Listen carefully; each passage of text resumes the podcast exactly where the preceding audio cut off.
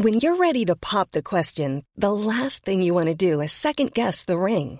At Bluenile.com, you can design a one of a kind ring with the ease and convenience of shopping online. Choose your diamond and setting. When you find the one, you'll get it delivered right to your door. Go to Bluenile.com and use promo code LISTEN to get $50 off your purchase of $500 or more. That's code LISTEN at Bluenile.com for $50 off your purchase. Bluenile.com code LISTEN.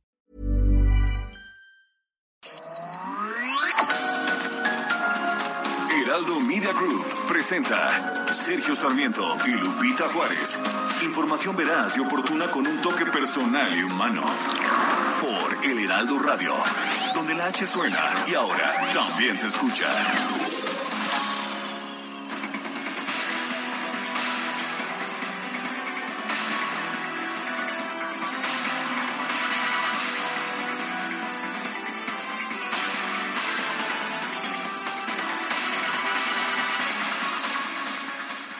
Instituto Nacional Electoral, el INE, dio a conocer que se logró la meta del 3% de las firmas necesarias, equivalentes a 2.758.000 firmas de la lista nominal para organizar la primera consulta de revocación de mandato en el país. Es la consulta impulsada por el propio presidente de la República, Andrés Manuel López Obrador.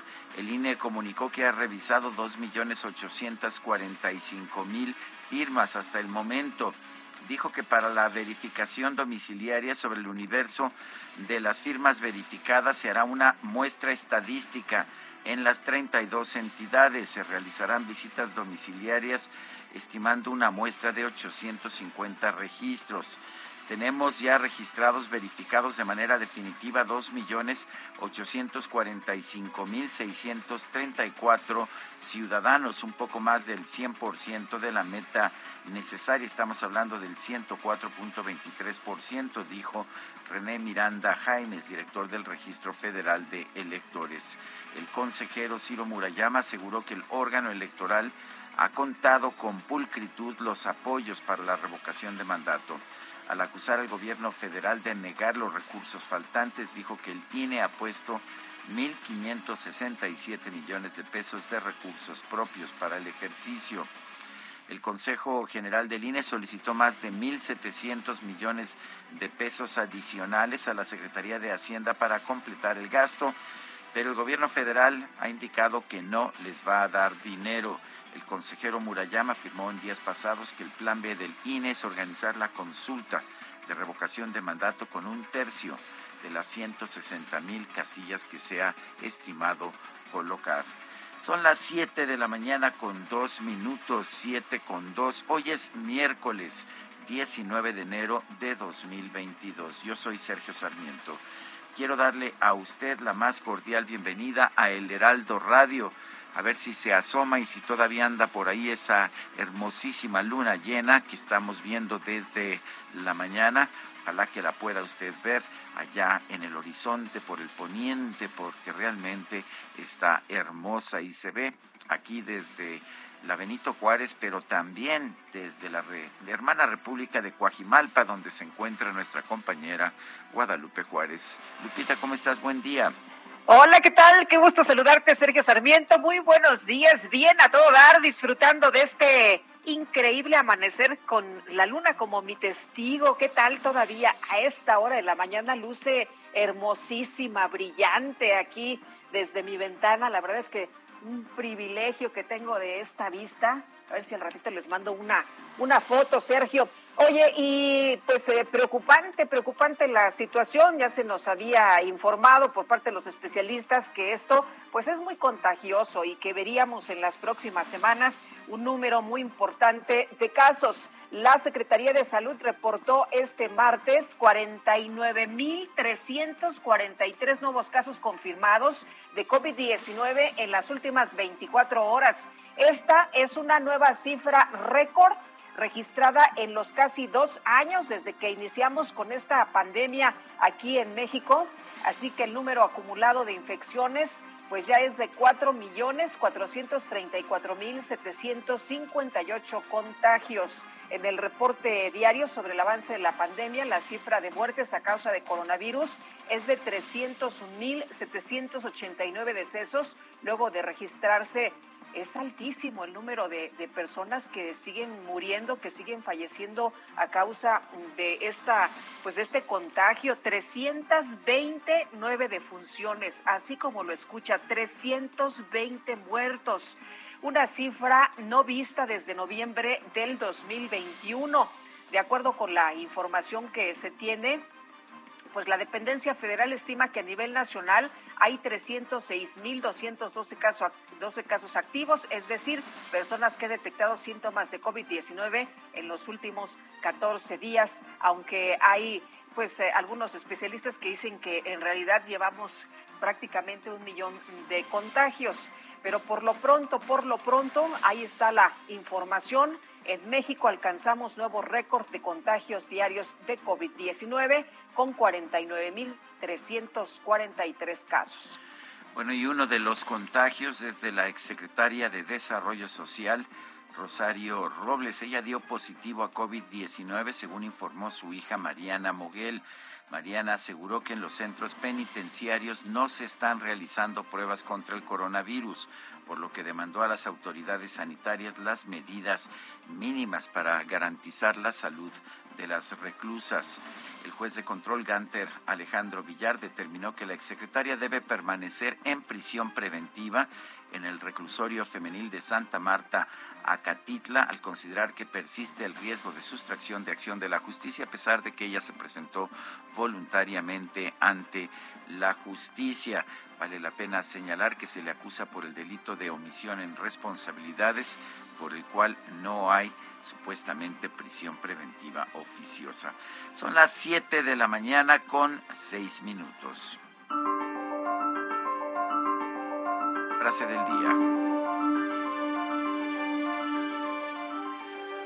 Un embajador no es simplemente un agente, es también un espectáculo.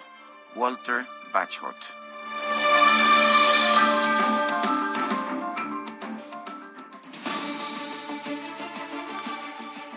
Y las preguntas, ya sabe usted que nos gusta preguntar. Ayer, por ejemplo, hicimos la siguiente pregunta aquí en este espacio. ¿Deben todos los funcionarios ganar menos que el presidente? Nos dijo que sí el 24.8%, que no 68.5%, quién sabe 6.7%. Recibimos 13.763 participaciones. La que sigue, por favor. Claro que sí, mi queridísimo DJ Kike. Lo extraño cuando no anda por aquí o cuando yo no ando por acá, debo reconocerlo. La pregunta de hoy eh, ya la coloqué en mi cuenta personal de Twitter, arroba Sergio Sarmiento. ¿Deben las embajadas y consulados entregarse a amigos y aliados del presidente? nos dice sí ha sido, así ha sido siempre el 8%, no a diplomáticos 90.2%, no sabemos 1.9%. En 38 minutos hemos recibido 640 votos.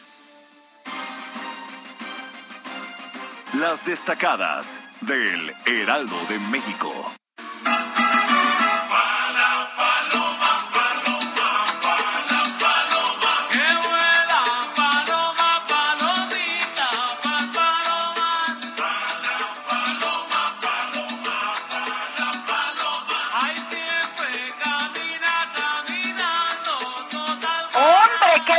Manera de empezar la mañana con las destacadas, Itzel González. ¿Qué Blue, qué Blue Wednesday ni qué Blue Wednesday? No, para nada. Muy buenos días. Estamos celebrando el día de la palomita de maíz. Así que DJ Kike, con todo para la celebración de la efeméride, que si no hay efeméride, le inventa. Sí, ¿verdad? Oye, yo pensé que era que todavía Franco Carreño, nuestro jefazo ahí en el Heraldo, seguía de fiesta por su cumpleaños.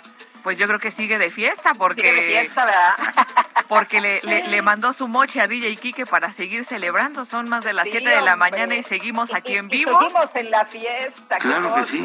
Así es, no, pues con, con esos invitados, ¿para qué paramos la fiesta? Como dicen, ¿no? Que no pare la fiesta. y estamos a miércoles, yo creo que ya llegamos hasta el fin de semana, ¿no, Lupita? Me parece que nos la seguimos. Así es. Y pues antes de que llegue el machete, vamos con la información de este miércoles 19 de enero de 2022.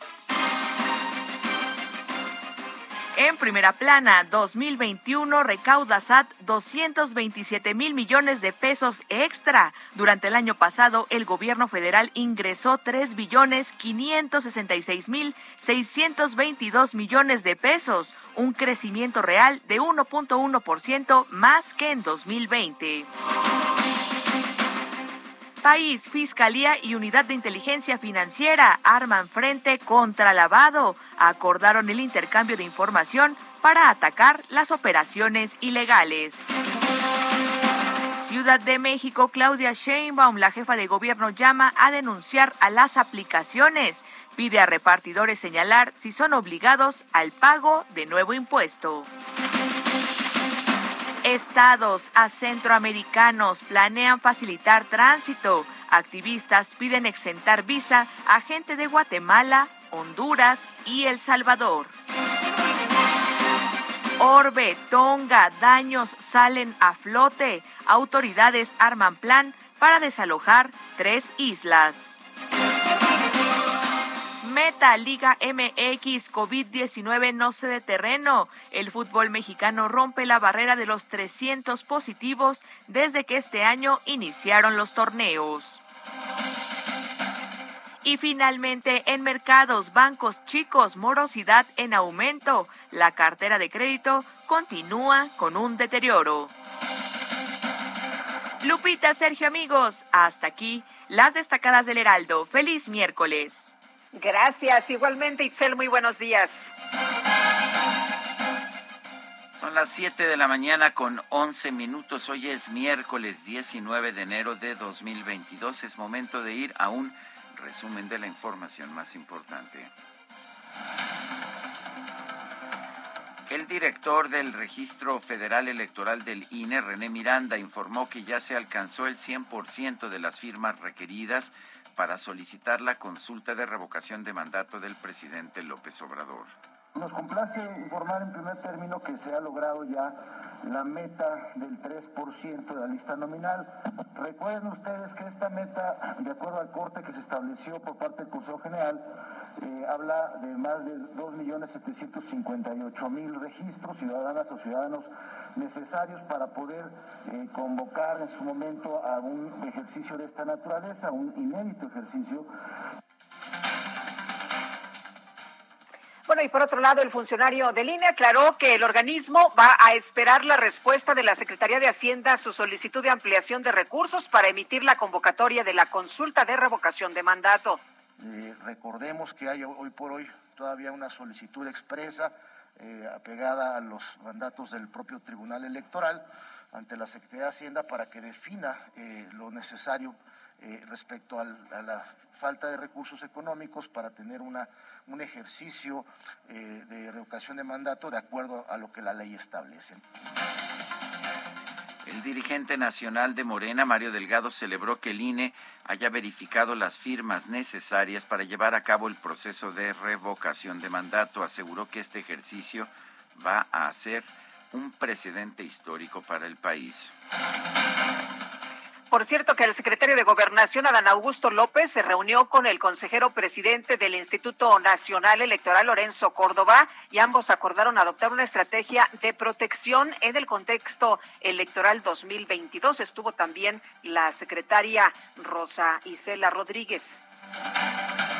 El presidente nacional del PRI, Alejandro Moreno, tomó protesta a José Javier Villacaña como dirigente estatal del partido en Oaxaca tras la renuncia de Ediel Pérez Magaña. Y a una semana de su renuncia al PAN, la senadora Marta Márquez solicitó su incorporación a la bancada del Partido del Trabajo. La legisladora confirmó que va a buscar la candidatura de la coalición PT Partido Verde al gobierno de Aguascalientes El coordinador de Morena en el Senado, Ricardo Monreal, negó que los legisladores de su bancada que critican su gestión busquen conformar un grupo parlamentario alterno. No hay un grupo alterno, hay un solo grupo, el grupo Morena. Y cada uno de los 61 senadores y senadoras tiene opinión propia. Se respeta la opinión aquí en el grupo y las decisiones se toman por mayoría. El coordinador del PRI en la Cámara de Diputados, Rubén Moreira, pidió a Morena que deje la carga ideológica fuera del debate sobre la reforma eléctrica del presidente López Obrador. Advirtió que la iniciativa no será aprobada si no se modifica. La bancada del PAN en el Senado expresó su rechazo al nombramiento del historiador Pedro Salmerón como embajador de México en Panamá, debido a que dijeron hay acusaciones en su contra por presunto acoso sexual. Y la Secretaría de la Función Pública presentó a la Comisión Nacional de Mejora Regulatoria un proyecto para establecer un nuevo código de ética de la Administración Pública Federal en el que se prohíben los piropos, las bromas sugerentes y el contacto físico sugestivo. Un integrante del Consejo Académico del Centro de Investigación y Docencia Económica, el CIDE, presentó un amparo en contra de la convocatoria del CONACIT para modificar los estatutos de la institución. El fiscal general de la República, Alejandro Gertz Manero, firmó un acuerdo de colaboración con el titular de la Unidad de Inteligencia Financiera, Pablo Gómez, para fortalecer el intercambio de información entre ambos organismos. Cabe recordar que la relación entre la Fiscalía y la Unidad de Inteligencia Financiera en los tiempos de, del predecesor de Pablo Santiago Gómez, Nieto. Santiago Nieto, era bastante mala, de manera que significativa esta firma. Bueno, la defensa del secretario técnico de la Junta de Coordinación Política del Senado, José Manuel del Río Virgen, promovió un amparo para que su cliente pueda enfrentar en libertad el proceso en su contra por presunto homicidio. Un juez de distrito de amparo en materia penal otorgó una suspensión provisional al ex gobernador de Veracruz, Javier Duarte, para frenar cualquier orden de aprehensión que sea dirigida en su contra por delitos no graves. El gobernador de Tamaulipas, Francisco García Cabeza de Vaca, vetó las leyes de remuneraciones y austeridad que aprobó la mayoría morenista en el Congreso local. Y Jesús Almaguer, el presidente de la Asociación de Hoteles de Cancún, Puerto Morelos e Isla Mujeres, pidió al gobierno federal que entable un diálogo con las personas afectadas por la expropiación de predios en Quintana Roo para la construcción del tren Maya. En Tlahuelilpan, Hidalgo, este martes se llevó a cabo una ceremonia para conmemorar la explosión del 18 de enero de 2019 en un ducto de Pemex, quizás la recuerde usted, dejó a 137 personas fallecidas. Y en el municipio de Nopala de Villagrán, Hidalgo, se registró un incendio en un ducto de Pemex ocasionado por una toma clandestina de combustible. Pensé que ya no había huachicoleo, pero bueno. No, pues eso por decreto, ¿no? Por decreto es lo que nos han dicho que ya no hay. Bueno, el secretario de Relaciones Exteriores, Marcelo Ebrard, se reunió con su homólogo de Guatemala, Pedro Brolo, para refrendar el compromiso de ambos países de impulsar la migración segura, ordenada y legal. Y el grupo parlamentario del PRI en la Cámara de Diputados exigió que las autoridades educativas garanticen que en los niños y adolescentes tengan acceso a vacunas y pruebas de COVID-19 para que el regreso a las aulas sea seguro. La Universidad Nacional Autónoma de México anunció que el próximo 24 de enero va a dar a conocer las medidas sanitarias que va a aplicar en sus planteles para el comienzo del nuevo semestre. Y la Secretaría del Medio Ambiente de la Ciudad de México informó que el área de atención ciudadana de verificación vehicular va a permanecer cerrada al público hasta nuevo aviso. Tome nota. Esto a fin de evitar contagios de COVID-19.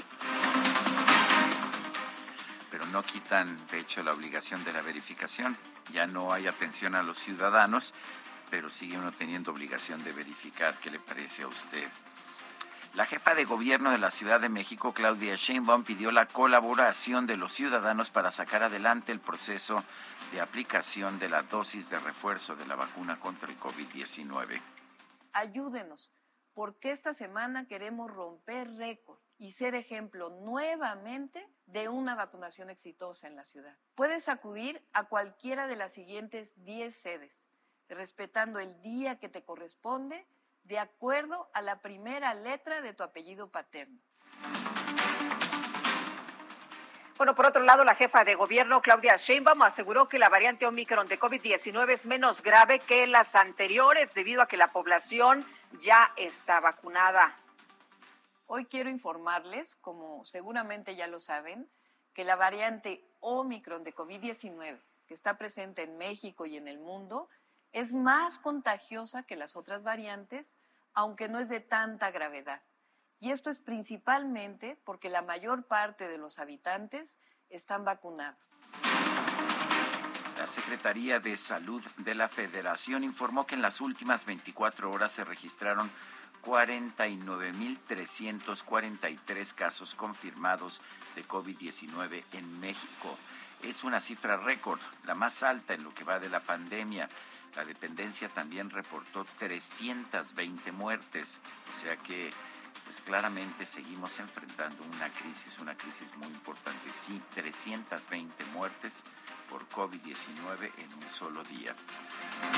El director general de la Organización Mundial de la Salud, Tedros Adhanom Ghebreyesus, advirtió, escuche usted para los que dicen que Omicron no es tan grave, que la variante Omicron de COVID-19 está provocando hospitalizaciones y muertes. Aseguró que incluso los casos de menor gravedad desbordan los centros de salud, por lo que la pandemia está lejos de terminar. Reiterar sí es menos grave, estrictamente caso por caso, pero son tantos más los casos, por eso se están registrando récords en México y en otros países de contagios, pues que hay mucha más gente enferma y por lo tanto los números de muertes siguen siendo muy elevados. Un comité de la Organización Mundial de la Salud pidió a todos los fabricantes de vacunas contra el COVID-19 que proporcionen los datos necesarios para autorizar el uso de emergencia de sus fórmulas. Bueno, y en información de los deportes, el tenista alemán Alexander Zverev derrotó al australiano John Millman para pasar a la tercera ronda del abierto de Australia. Ellos sí están jugando. Bueno, y el Real Madrid anunció la muerte del exfutbolista español Paco Gento. Tenía 88 años de edad. Es el único jugador en la historia que ha logrado levantar seis copas de Europa. Ó oh, Madalena, o meu peito percebeu que o mar é uma gota comparado ao pranto meu. Fique certo quando o nosso amor desperta, logo o sol se desespera e se esconde lá na serra. 9 de enero de 1982 falleció apenas los 36 años Elis Regina, una cantante brasileña que me gustaría decir fue excepcional, una gran voz, una vitalidad extraordinaria, aunque pues todo parece indicar que tenía también problemas psicológicos importantes, falleció de una sobredosis de cocaína y de alcohol. Elis Regina, una de las grandes cantantes, legendaria cantante brasileña, eh, va a estar hoy aquí en el Heraldo Radio. Lo invitamos a quedarse con nosotros. Empezamos con esta que se llama Madalena, Elis Regina.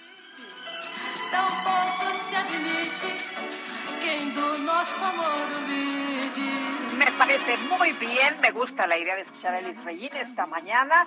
Y vámonos, vámonos también con información de Gerardo Galicia desde la zona oriente de la Ciudad de México. Gerardo, ¿qué tal? Buen día. Así es, Lupita. Sergio, excelente mañana y tenemos información para nuestros amigos que van a utilizar el eje 5 sur. Hay que manejar con paciencia llegando a su cruce con Javier Rojo Gómez. Tenemos ya rezago de consideración, se debe a la operación de semáforos. Superando el punto, nuevamente van a encontrar problemas para transitar llegando a la avenida Canal de Río. Y si se van a incorporar a esta última arteria, el eje 4 Oriente, la avenida Canal de Río es opción todavía para poder llegar a la zona de la calzada Ignacio Zaragoza o su entronque con el viaducto Río Piedad. De momento, el punto más conflictivo, cruce con los ejes 3 y 4 sur. Y por lo pronto, Lupita, Sergio, el reporte, excelente mañana. Gracias, Gerardo. Buen día. Buen día. Son las 7 con 24. Nuestro número para que nos mande mensajes de WhatsApp es el 55 20 10 96 47. 55 20 10 96 47. Estamos en el Heraldo Radio y estamos escuchando a Elis Regina. Até a lua se arrisca num palpite que o nosso amor existe, forte ou fraco, alegre ou triste.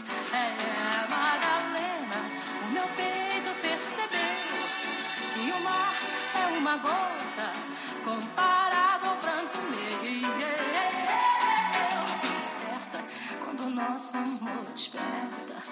Sol se desespera e se esconde.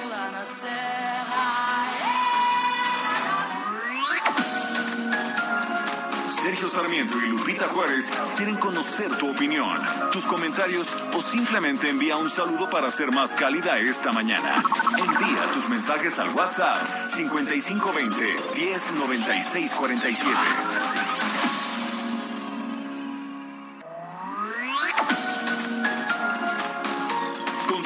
Con Sergio Sarmiento y Lupita Juárez por El Heraldo Radio. En Soriana, el sabor y la calidad van de la mano. Filete de salmón chileno congelado a 299 pesos el kilo. 20% de descuento en líneas Blanco del Nilo, Sierra Madre y Atún Dolores congelado del Departamento de Pescados y Mariscos. Soriana, la de todos los mexicanos. Solo 18 y 19 de enero. Aplican restricciones. Válido en Hiper y Super. Yo sé bien que estoy afuera, pero el día que yo me muera, sé que tendrás que llorar.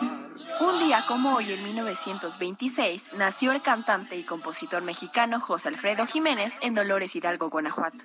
Fue famoso por crear una gran cantidad de temas en el género regional mexicano, principalmente rancheras, sones, corridos y guapangos a ritmo de mariachi. Sin dinero, di que vienes de allá, de un mundo raro que no sabes llorar. En 1948 grabó la canción Yo por primera vez en la emisora de radio XCXAM y meses después consiguió un rotundo éxito. Porque yo a donde voy. Según el cantante mexicano Miguel Aceves Mejía, quien lo apadrinó en sus primeras grabaciones profesionales, no sabía tocar ningún instrumento.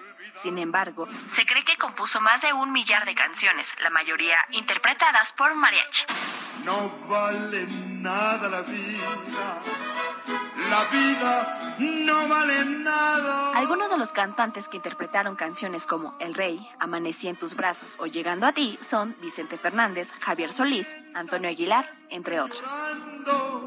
Y así llorando se acaba. José Alfredo Jiménez murió en la Ciudad de México el 23 de noviembre de 1973 a la edad de 47 años a causa de la cirrosis hepática que padecía. Sus restos descansan en el cementerio de su pueblo natal, tal y como anticipó en su canción Camino de Guanajuato. Con su jugada.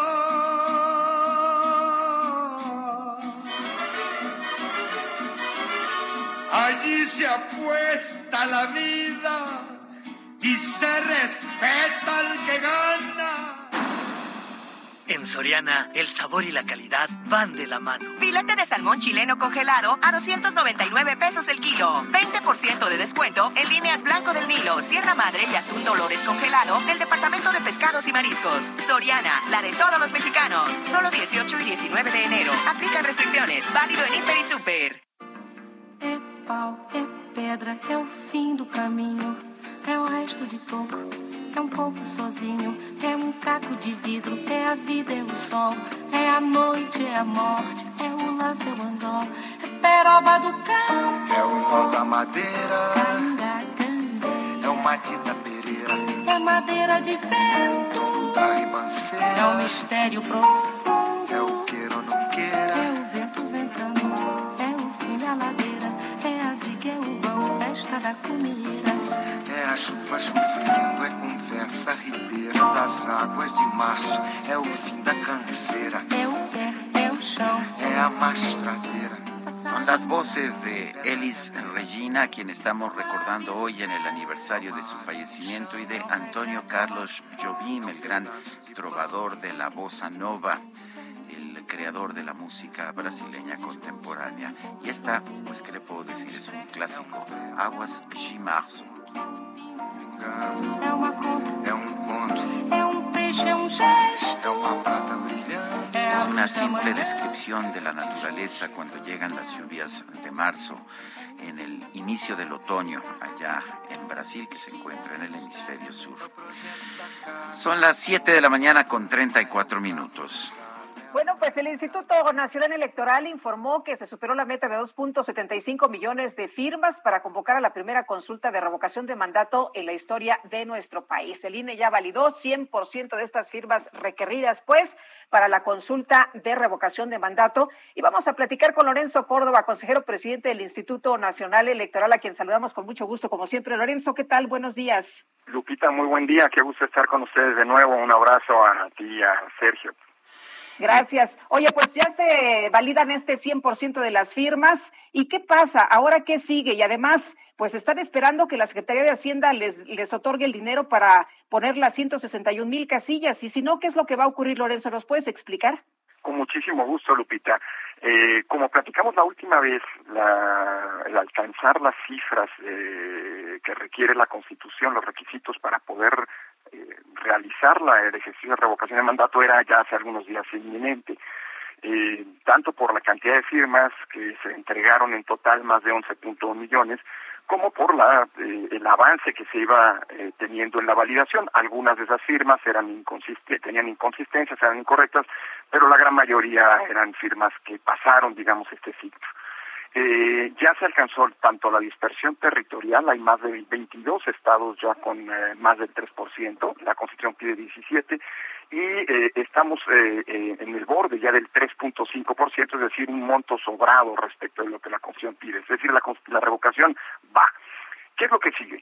Bueno, lo primero es que vamos a tener que hacer, vamos a hacer un informe preliminar, vamos a inundar de información de cómo vamos avanzando en estos días, porque nosotros todavía no podemos convocar, debido a que, como bien mencionas, hay todavía una, un diferendo y, una, y estamos a la espera eh, que el gobierno nos entregue los 1.738 millones de pesos que nos faltan para poder hacer la revocación de mandato como lo pide la ley.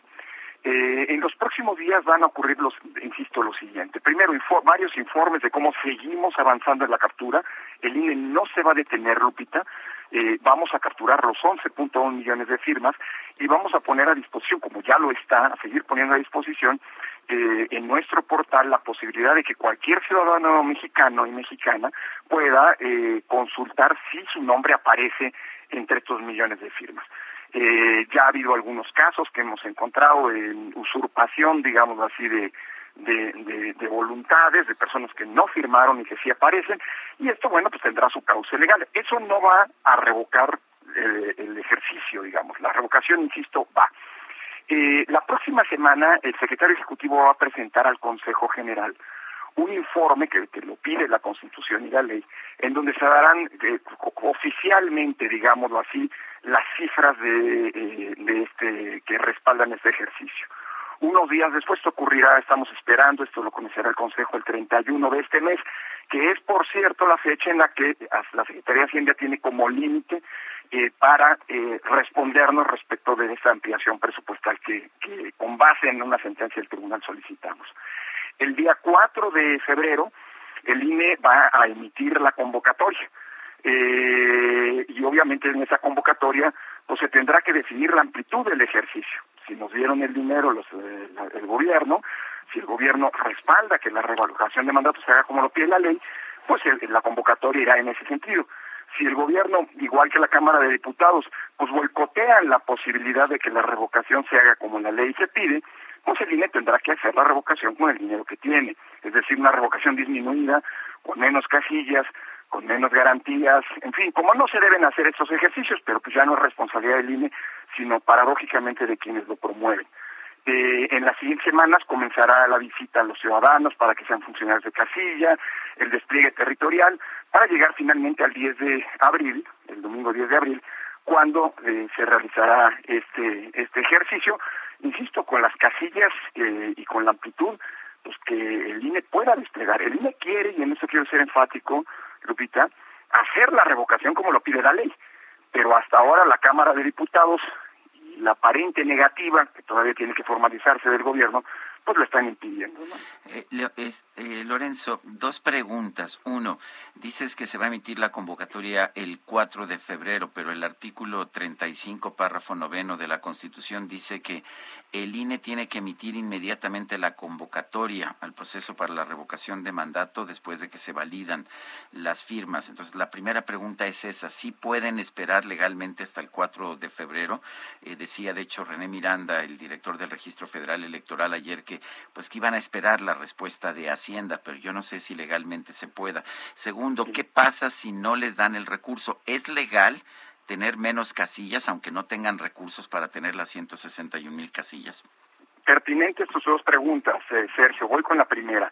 Mira, es que los lineamientos de, la, bueno, la ley de revocación de mandato y los lineamientos que el INE expidió para este ejercicio señalan que no basta con que se llegue al 3% y nada más, cosa que ya ocurrió de firmas, sino que se tiene que hacer un ejercicio muestral para validar, digámoslo así, la, o, en todo caso para verificar eh, la autenticidad de esas firmas. Eh, y eso es justo lo que está ocurriendo ahorita. Eh, nosotros durante esta semana estaremos haciendo estas visitas aleatorias, es decir, como muestrales, no de manera muestral, a los ciudadanos que presuntamente avalaron este ejercicio, como para, cumplir este requisito que pide la ley. Esto nos va a llevar una semana, entonces hoy no estaríamos en posibilidades todavía de emitir el informe eh, que tiene que expedir el secretario ejecutivo y del que depende la emisión de la convocatoria o en el que se sustenta la emisión de la convocatoria. Por eso te decía que este informe será eh, realizado hacia finales de la semana pasada, cuando hayamos terminado este ejercicio de, validación. Y además tienes que tomar en cuenta, eh, Sergio, que eh, las firmas que nosotros hemos desechado por inconsistencias, pues porque son de personas fallecidas, de personas eh, detenidas, en, retenidas en prisión y por lo tanto privadas de derechos políticos, eh, las firmas de la aplicación en donde se fotografiaron animales o, muebles en lugar de los ciudadanos, etcétera, todo esto tiene que pasar por un proceso que las organizaciones que solicitaron, que presentaron estas firmas, pueden reclamar. Eso se llama una mesa de control y tienen un periodo determinado que dura una semana. Todo esto tiene que cumplirse antes de que el secretario ejecutivo presente al Consejo el informe. El informe se va a presentar, se va a convocar por ahí del jueves o viernes de la siguiente semana para que sea conocido por el Consejo el lunes 31. Por cierto, el lunes 31 es la fecha decía en la que Hacienda nos tiene que contestar. Por eso no es que estemos esperando solo la, respuesta de Hacienda, sino que hay una serie de pasos de verificación que están en la ley y que ocurrirán en que están ocurriendo en estos días y en los que vienen. Ahora, el día 31 se conoce el informe y en efecto, dices bien, la ley dice que se tiene que convocar de inmediato.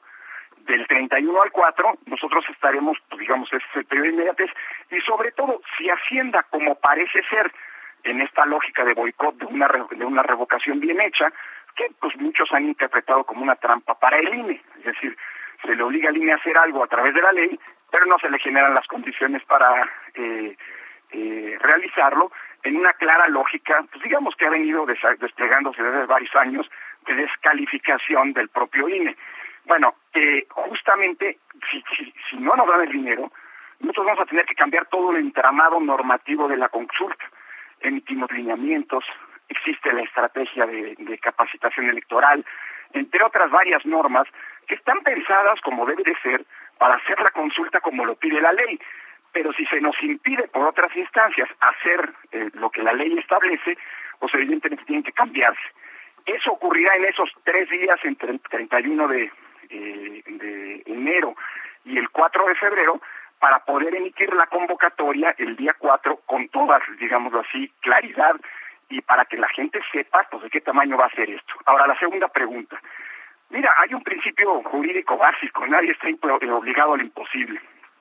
Si al INE se le mandata, pues qué sé yo, eh, eh, organizar elecciones eh, pues, en, Taiwán, pues el INE no tiene capacidad para organizar elecciones en Taiwán y estaríamos en una imposibilidad de cumplir con lo que dice la norma.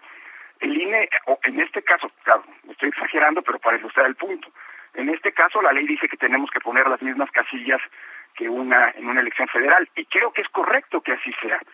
Sin embargo, si el poder legislativo y el poder ejecutivo en este afán de, pues digamos, esta fijación de descalificación al trabajo del INE, pues le niegan los recursos, el INE no genera recursos, no es como el Banco de México, no tiene recursos propios, depende de lo que le, asigna la Cámara de Diputados y de lo que le entrega la Secretaría de Hacienda.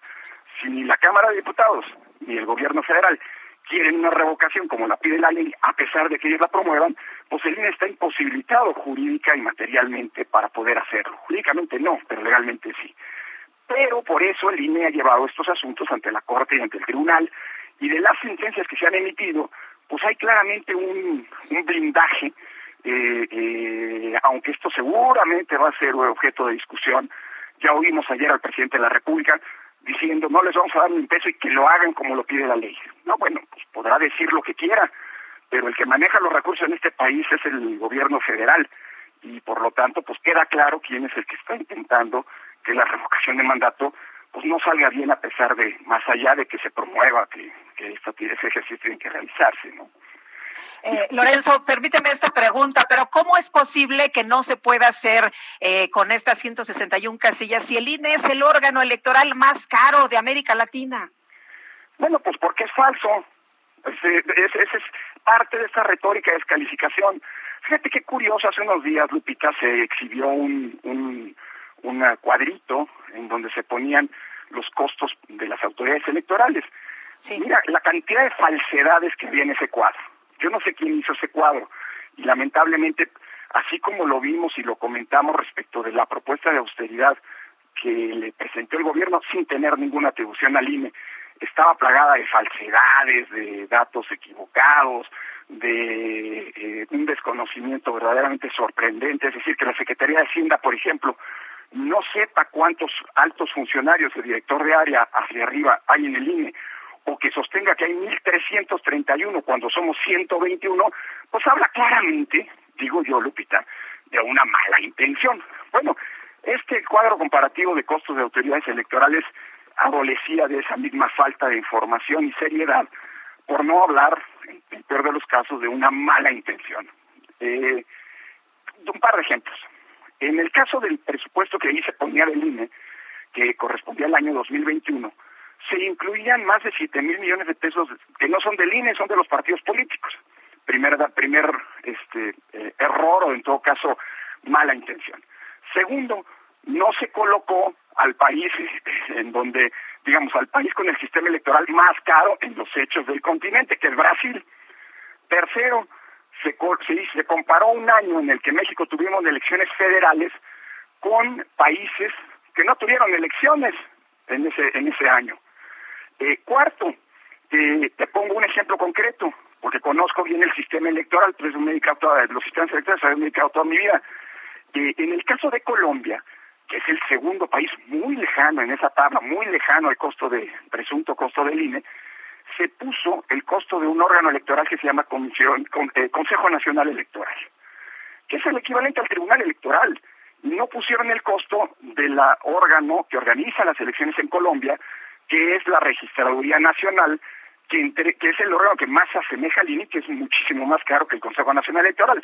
Es decir, pues mira, hay una mala intención eh, y sobre todo porque no se dice algo que la misma oposición que hoy nos gobierna, en el pasado que hoy nos gobierna, exigió durante décadas.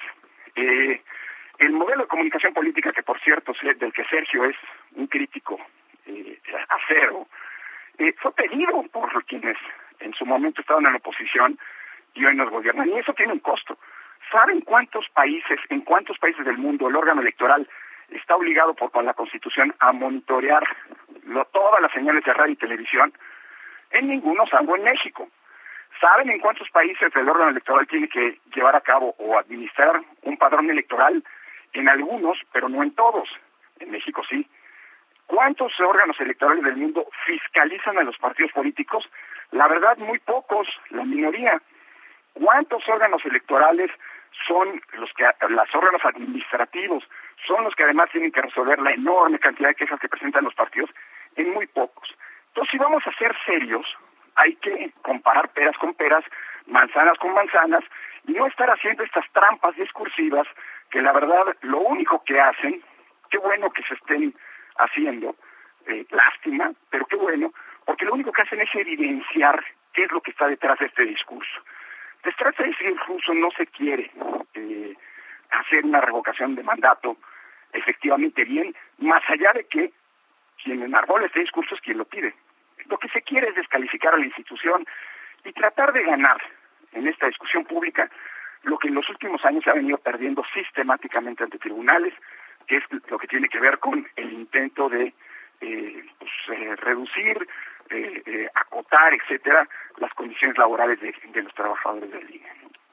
Eh, Lorenzo, el eh, senador por Morena, Félix Salgado Macedonio, anunció que dejaba el Senado, que dejaba la curul, eh, dice o ha anticipado que va a promover la revocación de mandato. Hasta donde me acuerdo, los únicos que pueden promover esta revocación son ustedes, pero no sé si, si me acuerdo mal, no sé si, si la pueden promover los políticos. Tiene razón, ningún funcionario público puede hacer promoción de la revocación de mandato. Eh, en, una discusión larga y añeja que hemos tenido eh, con Sergio, pues yo no sé si esto esté bien o esté mal, me parece una prohibición excesiva que el presidente, que puede ser el que, al que, al que, el que sufra la revocación del mandato, no pueda decir nada durante, a partir del día 5 de febrero, es decir, el día después de que emitamos la convocatoria, pues puede parecer excesivo, pero yo no lo juzgo, porque es lo que dice la ley, y eh, por cierto, una ley que aprobó la mayoría eh, en la Cámara, en, en, el Congreso, es decir, la mayoría de Morena. Eh, el punto es que, en efecto, los servidores públicos y los partidos políticos y los gobiernos no pueden hacer promoción en ningún sentido de la revocación de mandato. Eso es lo que dice la ley.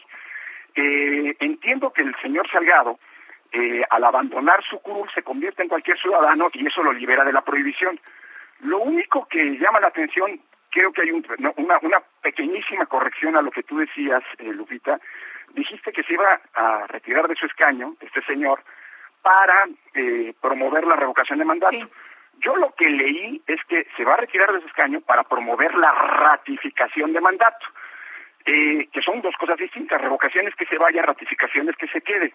La figura que está en la Constitución es la de revocación de mandato. Yo no sé si este señor que entra y va, sale y entra de su curul eh, tan, de manera tan recurrente, pues, cuando regrese a lo mejor una buena idea es que promueva una reforma constitucional para incorporar, además de la revocación de mandato que ya tenemos, pues la figura de la ratificación de mandatos, que son dos cosas completamente distintas. Pero no sé si esto sea pedir demasiado, eh, en fin, pero llama la atención, ¿no? Gracias, Lorenzo. Bueno, Gracias, pues, Lorenzo. Buenos días. Son las 7.52. Hola, soy Paola Barragán, interiorista mexicana, y quiero invitarte a Expo Mueble Internacional. Llevo más de cinco años asistiendo al evento y te puedo asegurar que encontrarás la más alta calidad y diseño en muebles y decoración para tu negocio o proyecto, además de contar con estrictos protocolos anti-COVID para la seguridad de todos. La cita es del 16 al 19 de febrero en Expo Guadalajara. Regístrate en expomuebleinternacional.com.mx.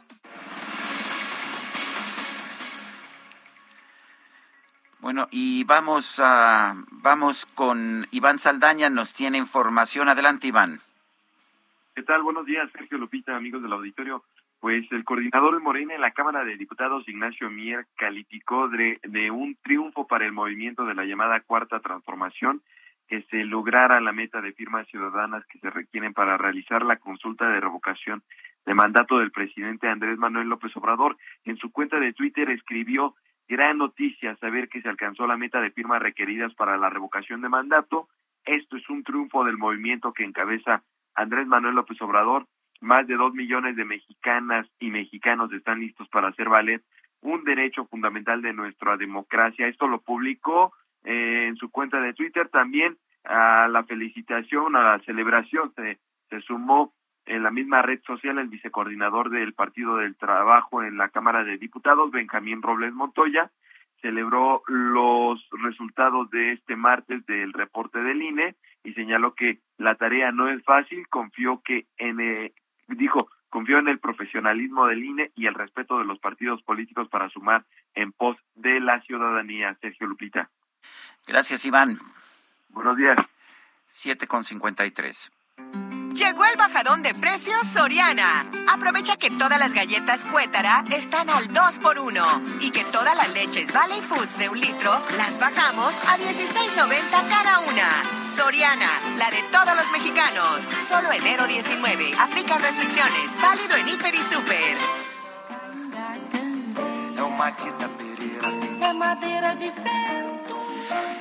Son las siete con 54. Le recuerdo nuestro número de WhatsApp es el 55 20 10 96 47 y estamos recordando a la gran diva brasileña Elis Regina. Regresamos.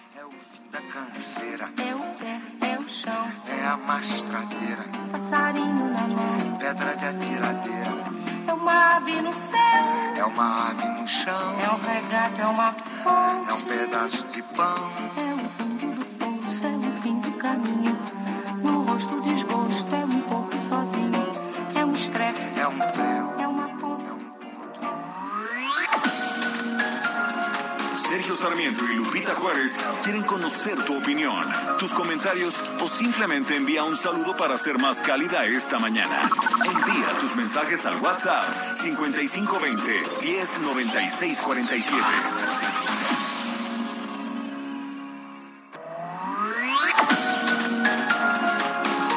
Continuamos con Sergio Sarmiento y Lupita Juárez por El Heraldo Radio.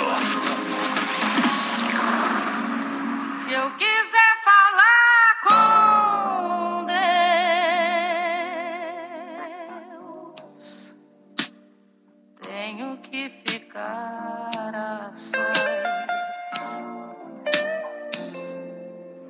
Tenho que apagar a luz. Tenho que calar a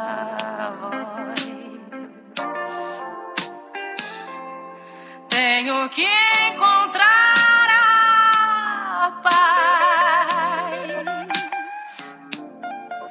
Tenho que folgar os nós dos sapatos, da gravata, dos desejos, dos receios. Tenho que esquecer a data. Tenho que perder a conta. Tenho que ter mãos vazias, ter a Seguimos escuchando a Elis Regina. Esta canción se llama Si yo quiser falar con Deus. Si yo quisiera hablar con quiser Dios. falar Si yo Deus. quisiera hablar con Dios. A veces nos preguntamos qué pasaría si yo pudiera hablar directamente Ay, con sí. Dios. Es lo que nos pregunta Elis Regina. ¿No es así, Lupita? Esta canción me encanta, es mi favorita. Tenho que comer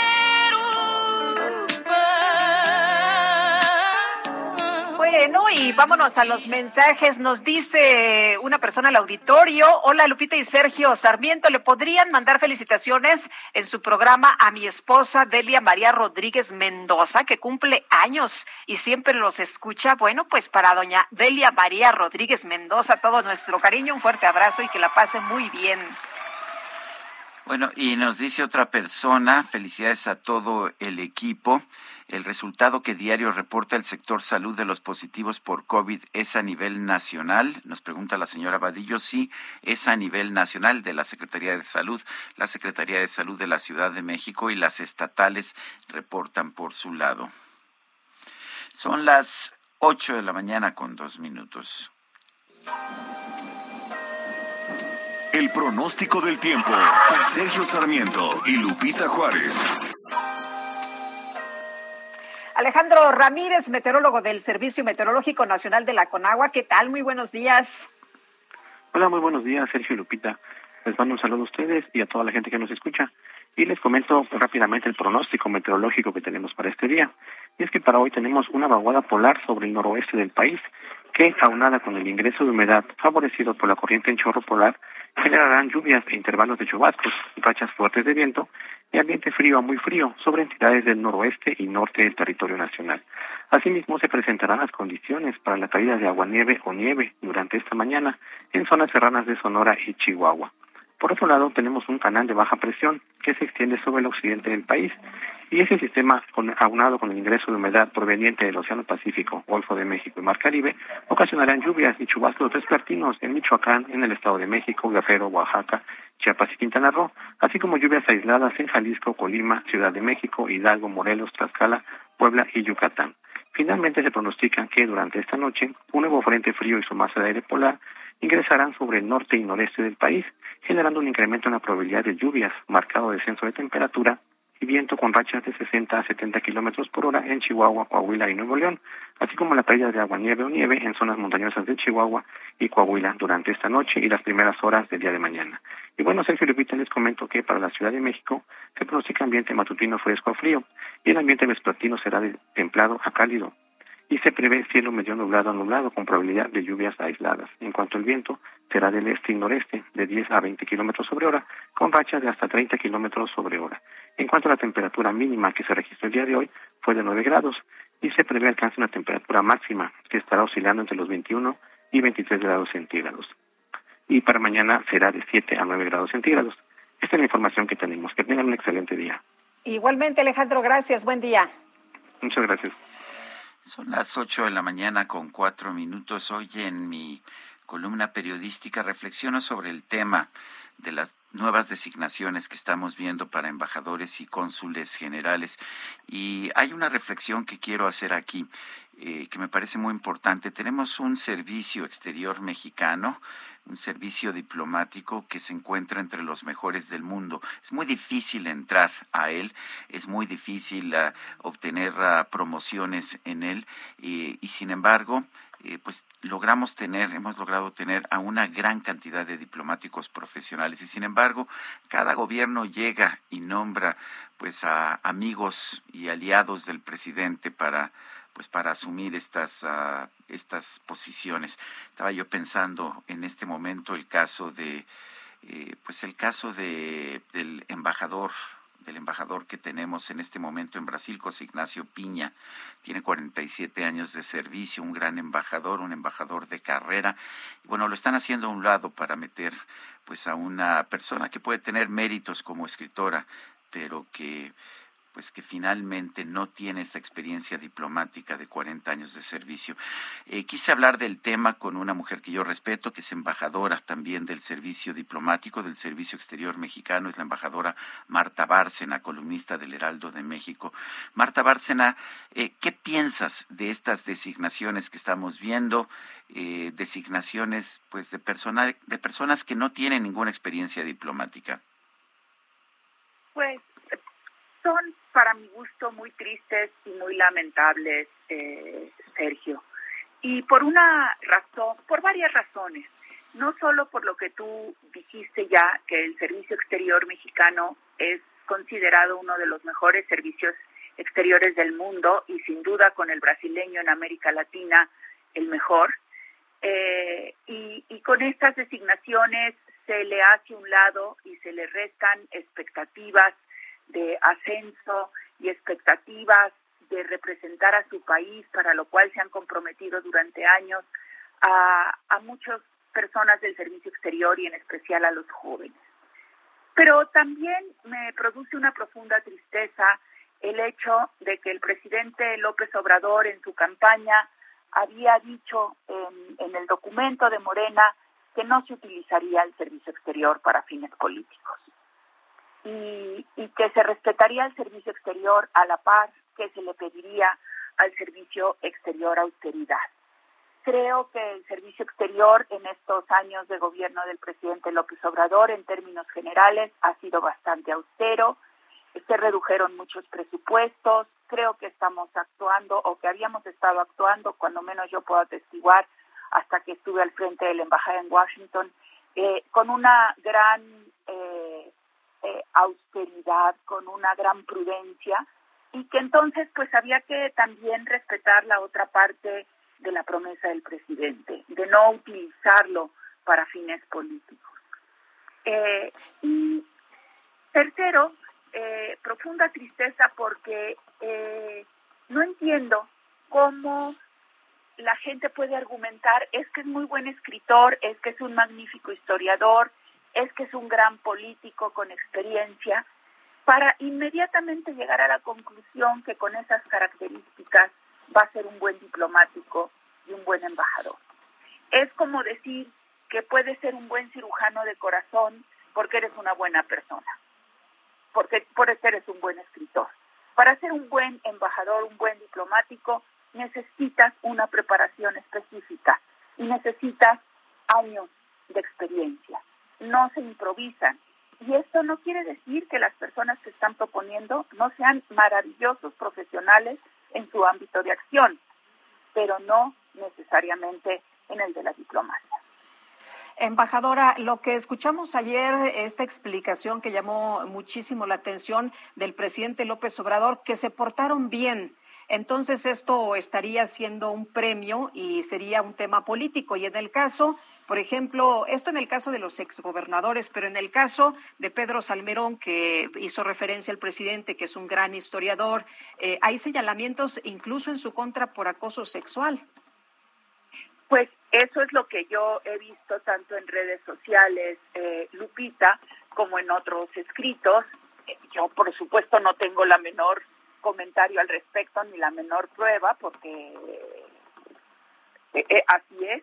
Pero me parece que cuando hay estas denuncias generalizadas, lo menos que se debe de hacer es una investigación y estar seguros que efectivamente la persona que se está proponiendo para representar a México, es que va a ser el representante del Estado mexicano, sea una persona pues con intachable. Eh, ya hemos visto casos eh, hace muchos años y hemos visto casos de otros países en donde finalmente los representantes no son intachables y eso causa un daño a la imagen del Estado del país que representan. Entonces, si hay esas denuncias, pues habrá que investigarlas. Me parece que eso también lo dijo el presidente. El, ¿cómo, ¿Cómo es la situación en otros países del mundo, en Europa? Sé que en Estados Unidos hay algunas designaciones políticas, aunque sé que son unas cuantas, pero cuando yo le pregunto a los diplomáticos europeos, eh, pues me dicen que todos son diplomáticos de carrera. Así es. Así es. Mira, en el Servicio Exterior brasileño, por ejemplo, ha habido un máximo de dos, de tres designaciones políticas. Nada más. Todos los demás embajadores brasileños son de carrera. En el Servicio Exterior turco, la mayoría, también dos, tres designaciones políticas, los demás diplomáticos de carrera porque Turquía sabe que necesita diplomáticos experimentados en la dificilísima situación geopolítica que tiene. En Europa, ni se diga, todos, Dinamarca, Noruega, Suecia, todos son diplomáticos. Eh, excepcionalmente se ve alguna designación de carácter político, por ejemplo, para eh, un país europeo, la embajada en Bruselas, que es clave porque es la sede de las instituciones europeas, Estados Unidos se cuece aparte porque eh, Estados Unidos paga, entre comillas, paga contribuciones a las campañas y que son contribuciones financieras, después con designaciones políticas. Pero siempre todos los demás rangos de las embajadas son diplomáticos de carrera. Así que a eso era a lo que México venía aspirando desde hace años y era lo que los diplomáticos esperábamos con el presidente López Obrador. Una creciente profesionalización del servicio exterior mexicano. el Servicio Exterior Mexicano actúa bajo instrucciones y si recibe instrucciones precisas, las hace. Tan las hace que, pues ahora que fue candidato el gobierno de México y el secretario a recibir el premio de, de desarme, de control de armas en Estados Unidos, pues las embajadas recibieron instrucciones de votar por ello y votaron y ahí está. Y por eso también se ganan candidaturas cuando son buenos candidatos, como la de Socorro Flores a la Corte Penal Internacional, porque el servicio exterior actúa bajo instrucciones. Es un servicio exterior que es un Mercedes-Benz y que a veces se le utiliza como si fuera un bochito. Embajadora. Porque no se le saben dar instrucciones.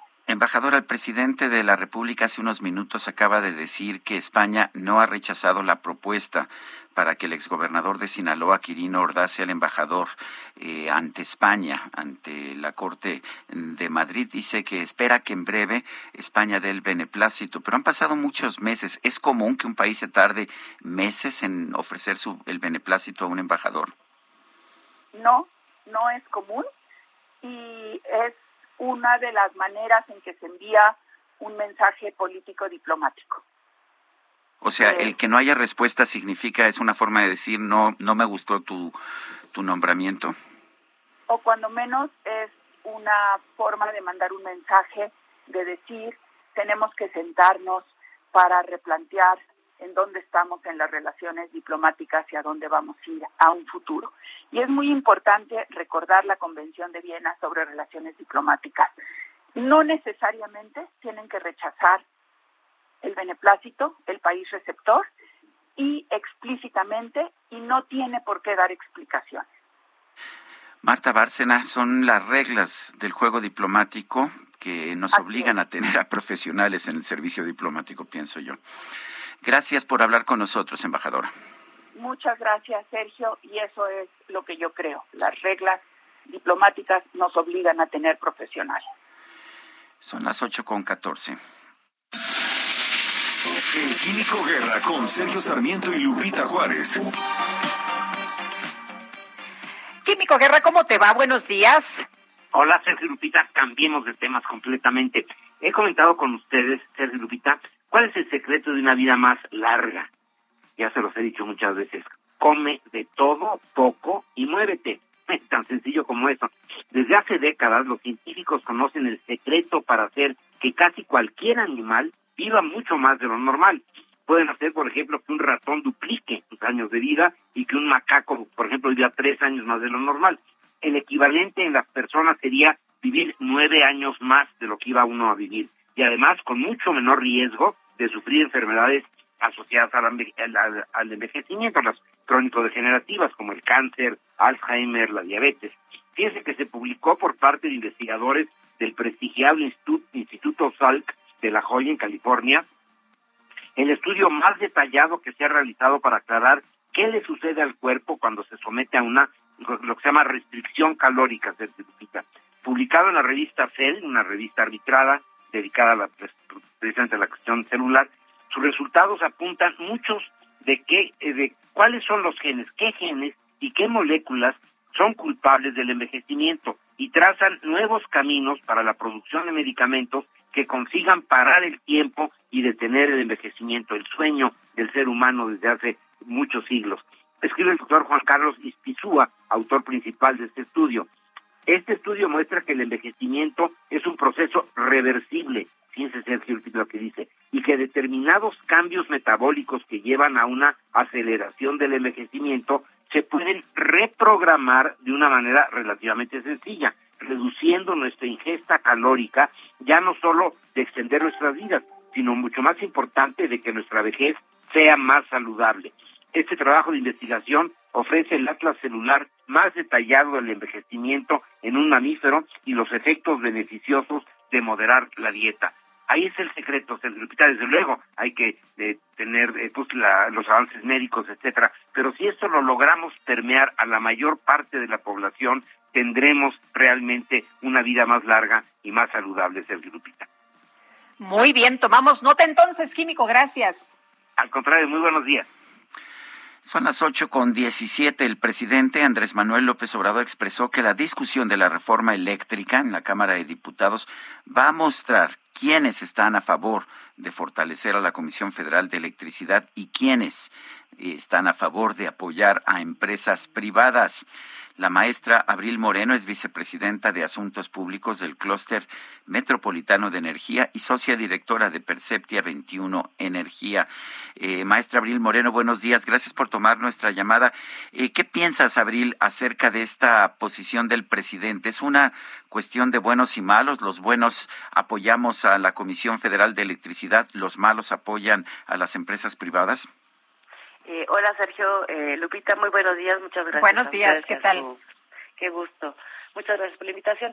Pues mira, básicamente yo te diría que creo que lo que ha pasado, la polarización que ha, que ha generado el presidente en los buenos y en los malos, no es una no es un acto constructivo, no es un acto que construye el futuro de México, es un acto que eh, o es un eh, discurso que lo que genera es realmente la destrucción y una polarización muy fuerte, ¿no? Entonces yo no creo que sean buenos y malos lo que tenemos que ver en este eh, Parlamento abierto, sino realmente cuáles son los riesgos.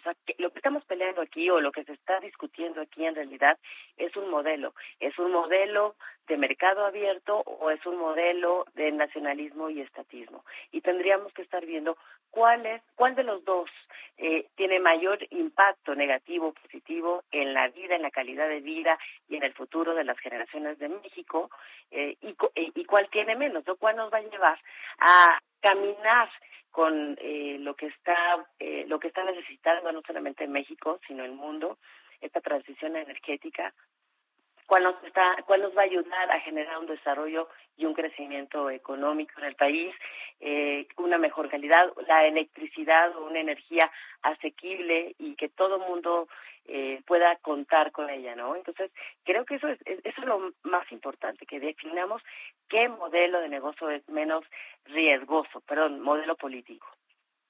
Eh, Abril, ¿cómo ves este parlamento abierto que se está llevando a cabo cuando tenemos eh, muy claro que Morena va con la posición de apoyar, así como está la propuesta del presidente López Obrador? ¿Tiene algún sentido esta discusión? Sí, sí lo tiene, Lupita, porque mira, un parlamento abierto eh, en realidad es un proceso legislativo que se que es para habilitar espacios para que escuchen a la ciudadanía y para la toma de decisiones. Y si bien eh, no es vinculante, esto quiere decir que no forzosamente o no necesariamente lo que se discuta ahí se va a registrar en el dictamen. No lo tienen que hacer ni la Comisión de, de Energía ni la Comisión de Puntos Constitucionales.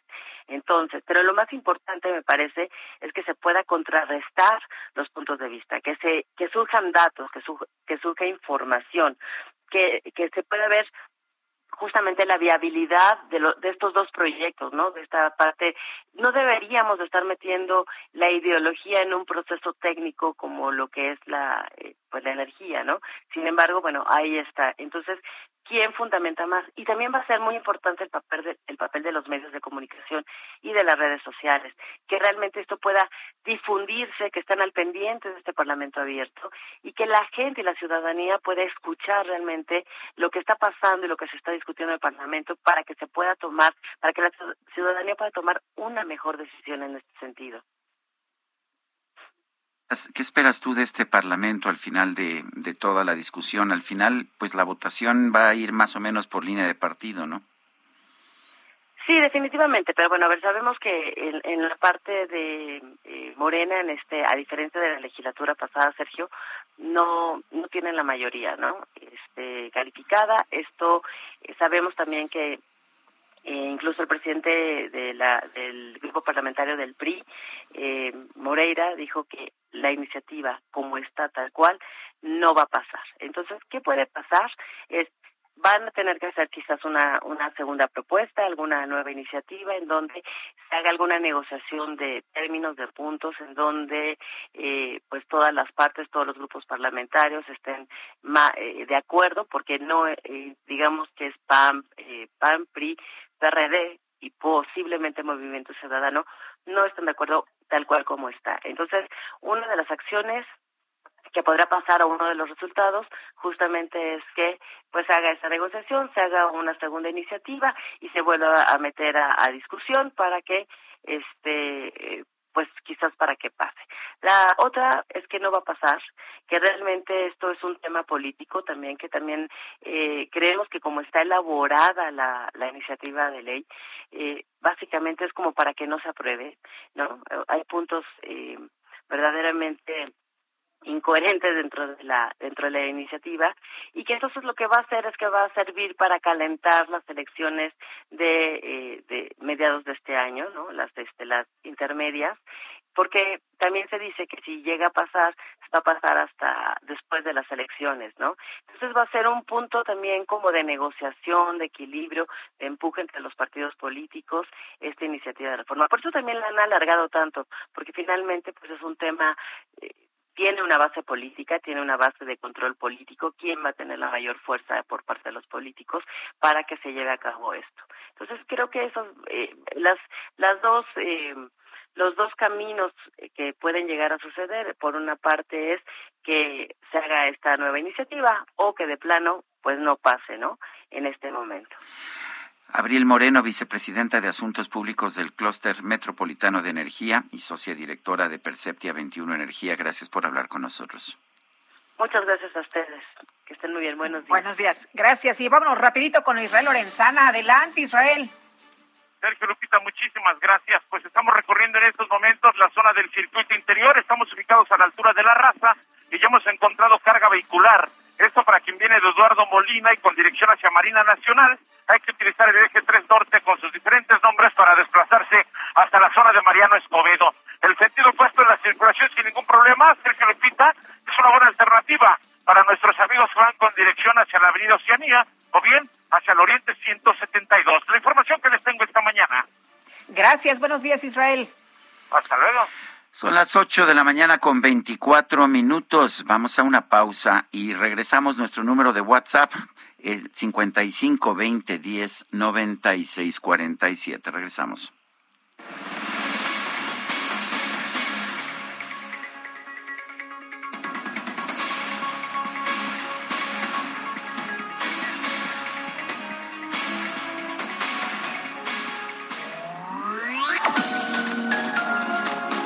Sarmiento y Lupita Juárez quieren conocer. Selling a little or a lot?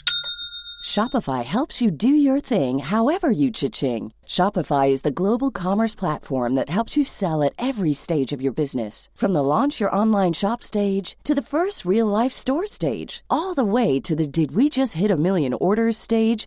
Shopify is there to help you grow. Shopify helps you turn browsers into buyers with the internet's best converting checkout. 36% better on average compared to other leading commerce platforms because businesses that grow grow with Shopify. Get a $1 per month trial period at shopify.com/work. shopify.com/work. Tu opinión, tus comentarios o simplemente envía un saludo para ser más cálida esta mañana. Envía tus mensajes al WhatsApp 5520 109647.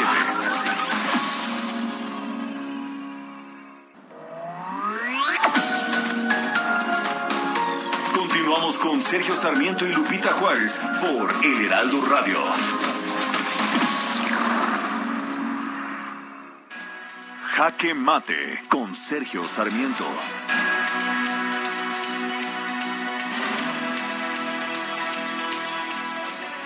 José Ignacio Piña Rojas es un embajador extraordinario. Tiene una experiencia como diplomático de 47 años de servicio y se le anunció, se le, se le dio a conocer sin un anuncio previo que sería reemplazado como embajador en Brasil.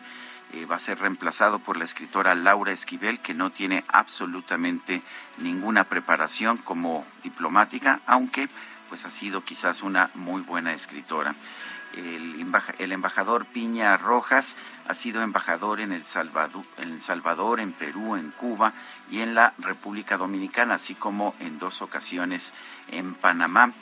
Y bueno, pues ha tenido también ah, una serie de, puestos importantes en la Secretaría de Relaciones Exteriores, lo cual les ha, le ha permitido tener una experiencia que ha podido utilizar en su cargo como embajador en Brasil.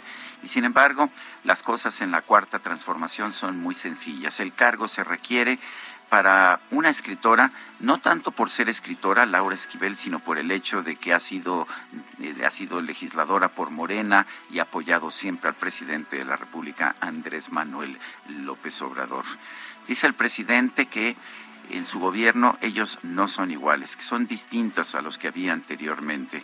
La verdad es que este tipo de decisiones, el quitar a un embajador con experiencia nombrado apenas en 2018 para hacerle lugar a una aliada del presidente, me parece que significa que no solamente son iguales, sino que quizás sean un poco peores. Yo soy Sergio Sarmiento y lo invito a reflexionar.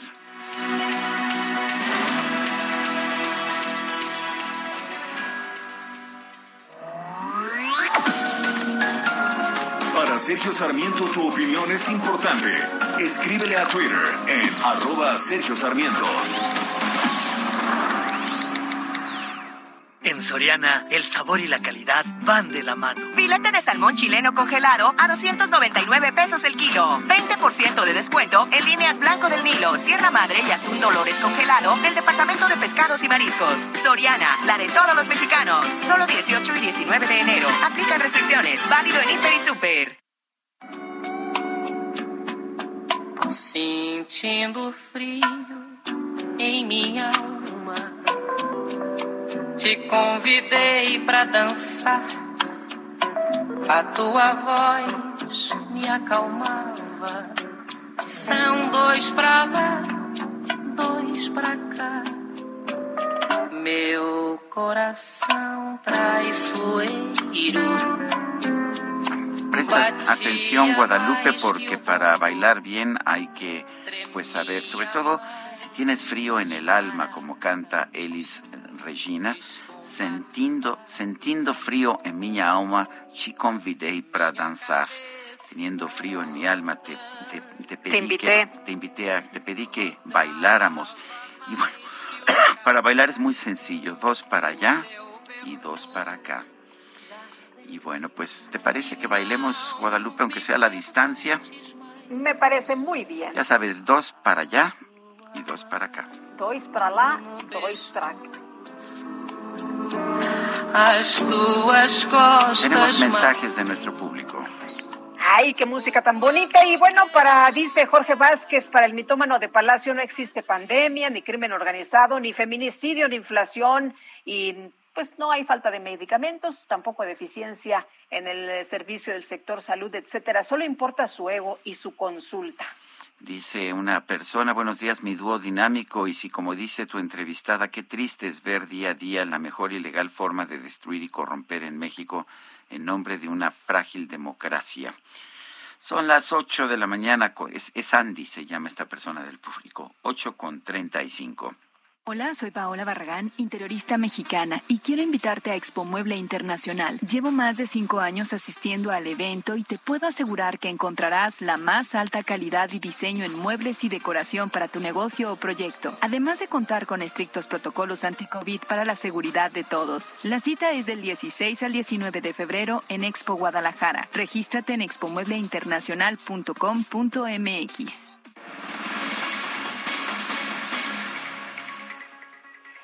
Y seguimos con la información y vamos a platicar esta mañana con Luis Estrada, es socio y director de SPIN Taller Comunicación Política. Y Luis, qué gusto saludarte como siempre. ¿Cómo estás? Buenos días. Igualmente, Lupita, buenos días. Buenos días, Sergio, ¿cómo están? Oye, pues cuéntanos de quiénes tienen las mentiras y el presidente Andrés Manuel López Obrador, ustedes dieron a conocer una infografía como siempre lo hacen, un, un corte. ¿Y cómo vamos? ¿El presidente sigue diciendo muchas mentiras? Pues es que no es que sean mentiras necesariamente, son cuestiones que no se pueden probar y pues creo que eh, las conferencias han, han reforzado esa esa tendencia del presidente de decir cuestiones que no que no, no se pueden probar y creo que una muestra representativa de esa función de las conferencias de prensa que sabemos pues, están lejos de ser eh, de transparencia, rendición de cuentas o información, son más bien de propaganda y esa propaganda se refuerza en esta sección que la de hoy fue la ocasión 29 desde que se iniciaron en junio pasado y que se llama ¿Quiénes quieren las mentiras? y que se dedican prácticamente a eh, desacreditar a los medios de comunicación que publican cuestiones que el gobierno o no aclaró en su momento o no tiene controlado, en fin, eh, diferentes cuestiones y esto es porque no necesariamente quiere ser Oye, pero de eso. Ya nos dijeron que, que no es en contra de nadie, que esto es un tema meramente didáctico. Pero eso no sabemos que no que no es así. En buena medida, por yo te diría dos por dos cuestiones que nosotros detectamos en, en los datos y que medimos exclusivamente de esta sección. La primera es eh, en todo esto, hasta el corte que hicimos la semana pasada, van 113, con las dos de hoy, 115 noticias señaladas, es decir, un promedio de cuatro por sección. Entonces, si, si nos pusiéramos a pensar que el gobierno cada semana solamente habla de cuatro noticias que desmiente y, obviamente no son ni las más importantes ni las más eh, eh, de trascendencia nacional o incluso para su causa, pues entonces en realidad vemos que son escogidas sin un criterio necesariamente útil para esto que ellos mismos dicen. Entonces, en realidad lo utilizan como una herramienta para eh, desacreditar a medios que, pues, por supuesto, los comunicadores y los medios que más frecuentemente señalan son los mismos que el presidente ha señalado a lo largo de todas las conferencias. La, ¿Tú dirías que también en la, en la presentación de quiénes quieren las mentiras hay mentiras? Sí, por supuesto. Y te voy a decir por qué, eh, Sergio, porque la forma en la que se presenta la, la idea, no solo eh, la funcionaria que pues sabemos eh, comete errores al leer, eh, se muestra nerviosa, eh, no, a veces no sabe ni siquiera bien de qué se trata lo que está leyendo, es decir, ni siquiera una leída antes le da y eso pues obviamente también genera eh, desconfianza. Lo que están diciendo, es que la forma en la que buscan desacreditar a los medios es más fuerte que la noticia o la evidencia para desmentir o aclarar o tener derecho de réplica. Y entonces cuando lo que pues lo que muestran en esta sección no tiene sustento, hoy dijeron, por ejemplo, que no era falso, sino que se magnificaba, no era, ya han dicho, ya también sabemos de los clásicos, no es falso, pero se exagera.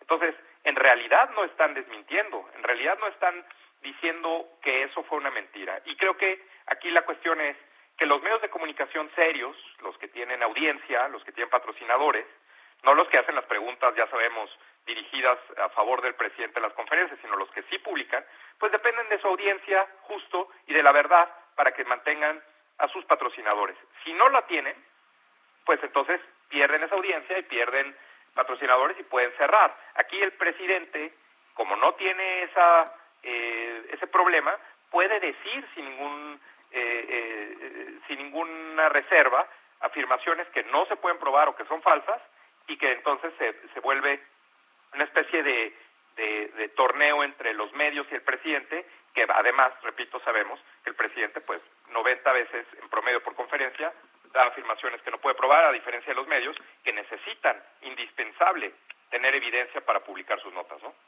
Eh, Luis, este, este quiénes tienen las mentiras, ¿sí le está funcionando al presidente López Obrador? Eh, por ejemplo, esto de las inundaciones que se publicó en, en Dos Bocas hace unos días, eh, que se dijo, no están mintiendo en los medios, esto es falso, pero después nos dicen, no es falso, pero se magnifica. ¿Esto, esto le ayuda y posiciona al presidente? Mira, yo siempre he dicho, si el presidente lo sigue haciendo, le sigue funcionando.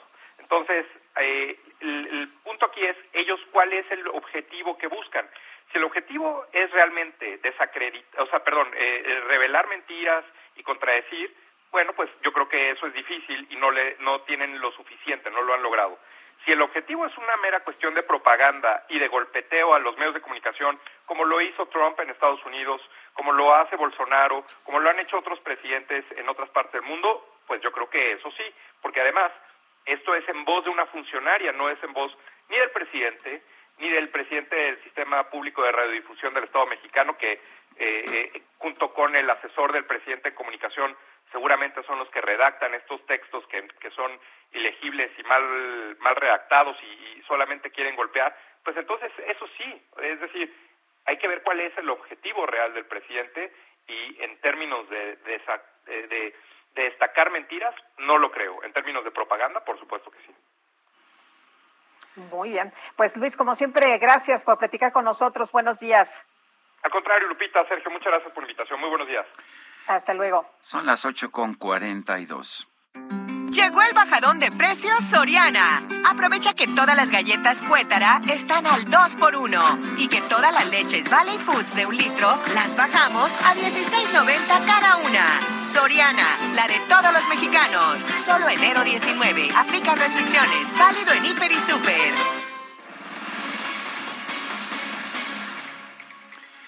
Estamos viendo claramente un recrudecimiento de de la pandemia de COVID-19 en nuestro país. Las cifras de contagios están registrando enormes niveles, los niveles récord todos los días.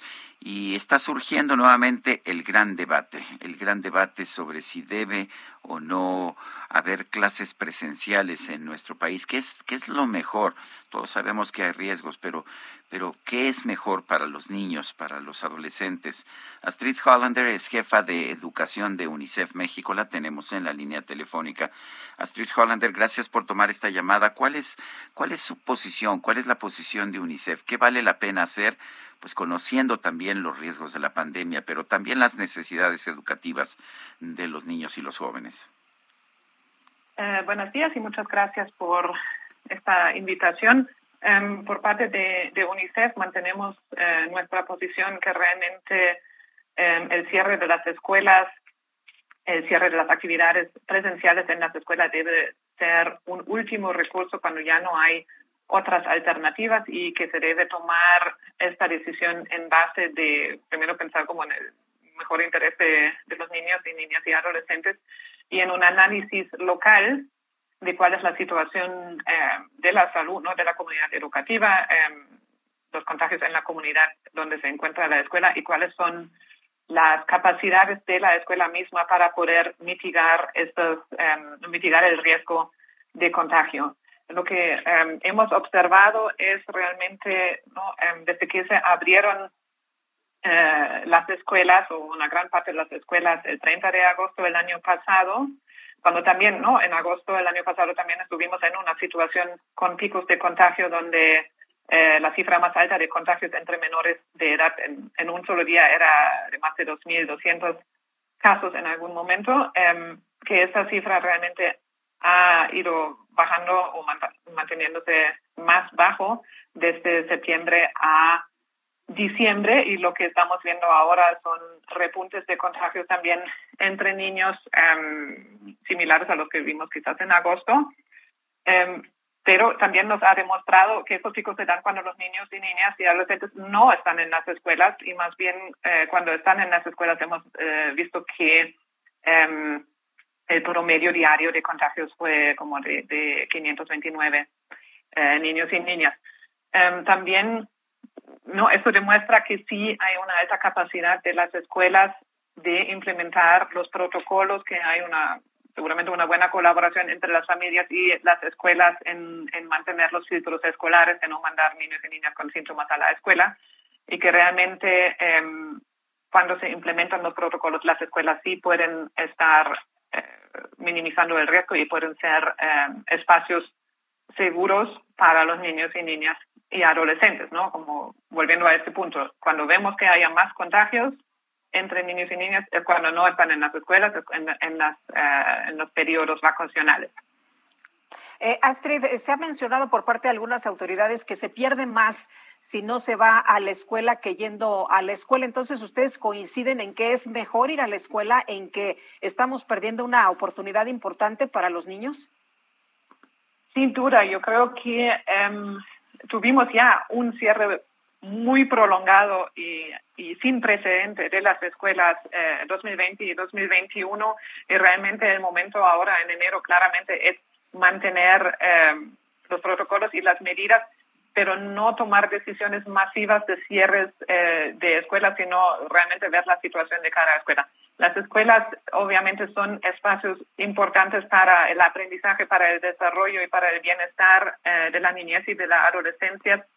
Y al cerrar las escuelas, mientras que se dejan abiertos todos los otros espacios en los cuales los niños y niñas eh, pueden estar, eh, estamos deprivando realmente de un derecho. ¿no? Como la educación es un derecho humano y a pesar de todos los esfuerzos que se están realizando y que se realizaron, eh, por parte de las autoridades educativas y también mucho por eh, los mismos docentes y las familias de mantener la educación a distancia, esto no puede reemplazar la educación en el aula donde se puede dar una atención mucho más individual, una mucho más eh, de mejor calidad que a través de la educación a distancia. Y sí hemos observado que hubo tras el año, más de un año de, de eh, educación a distancia y, cierre de las escuelas, hubo em, bastante impacto en los aprendizajes de los niños y niñas. Y como siempre, lamentablemente en estos casos, esto afecta mucho más a aquellos niños y niñas y adolescentes en una situación de vulnerabilidad que ya antes de la pandemia estaban en una situación de desventaja que ahora se enfrentan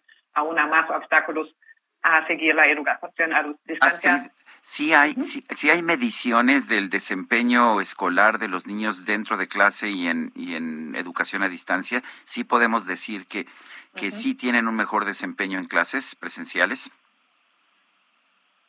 Sí, eso es lo que pudimos ver. Es, bueno, no hay como un... ¿Un? Aún no se han hecho como pruebas nacionales para comparar algo con mediciones que se hicieron antes de la pandemia con después de la pandemia. Pero lo que podemos... Eh, decir que antes de la pandemia, sin duda, en México y, también en, en, muchas otras partes del mundo hubo una crisis de aprendizaje donde niños y niñas no alcanzaban los niveles básicos eh, de habilidades como lectura, escritura y matemáticas. En México sí, esto era ¿no? Um, en los niveles de educación primaria como alrededor del 80%. Nosotros ahora hicimos un, un diagnóstico en 1.600, alrededor de 1.600 estudiantes de 8 a 11 años al regresar a las escuelas y podemos ver que em, en habilidad matemática, por ejemplo, eh, el 97%, es decir, casi todos, no alcanzan el nivel básico de la habilidad matemática que correspondería al grado que cursan. Entonces sí estamos viendo em, un impacto muy, muy, muy grande. Hay que considerar Em, no que realmente no, no todos los niños y niñas han tenido la posibilidad de seguir clases diarias por Zoom, de tener atención eh, a las eh, tareas, em, ¿no? De, tener una atención individualizada por parte de su docente. ¿no? Entonces, eh, muchos ni han, sido, han tenido la posibilidad de seguir el programa de Aprende en Casa, que obviamente trataba de tener un alcance muy amplio, pero obviamente la educación por televisión también tiene sus, sus limitaciones, ¿no? Puede servir por un momento, pero no puede reemplazar eh, todo un año escolar en, en la escuela. Astrid Hollander, jefa de educación de UNICEF México, gracias por hablar con nosotros. Muchas gracias. Buen día. Adelante, Lupita.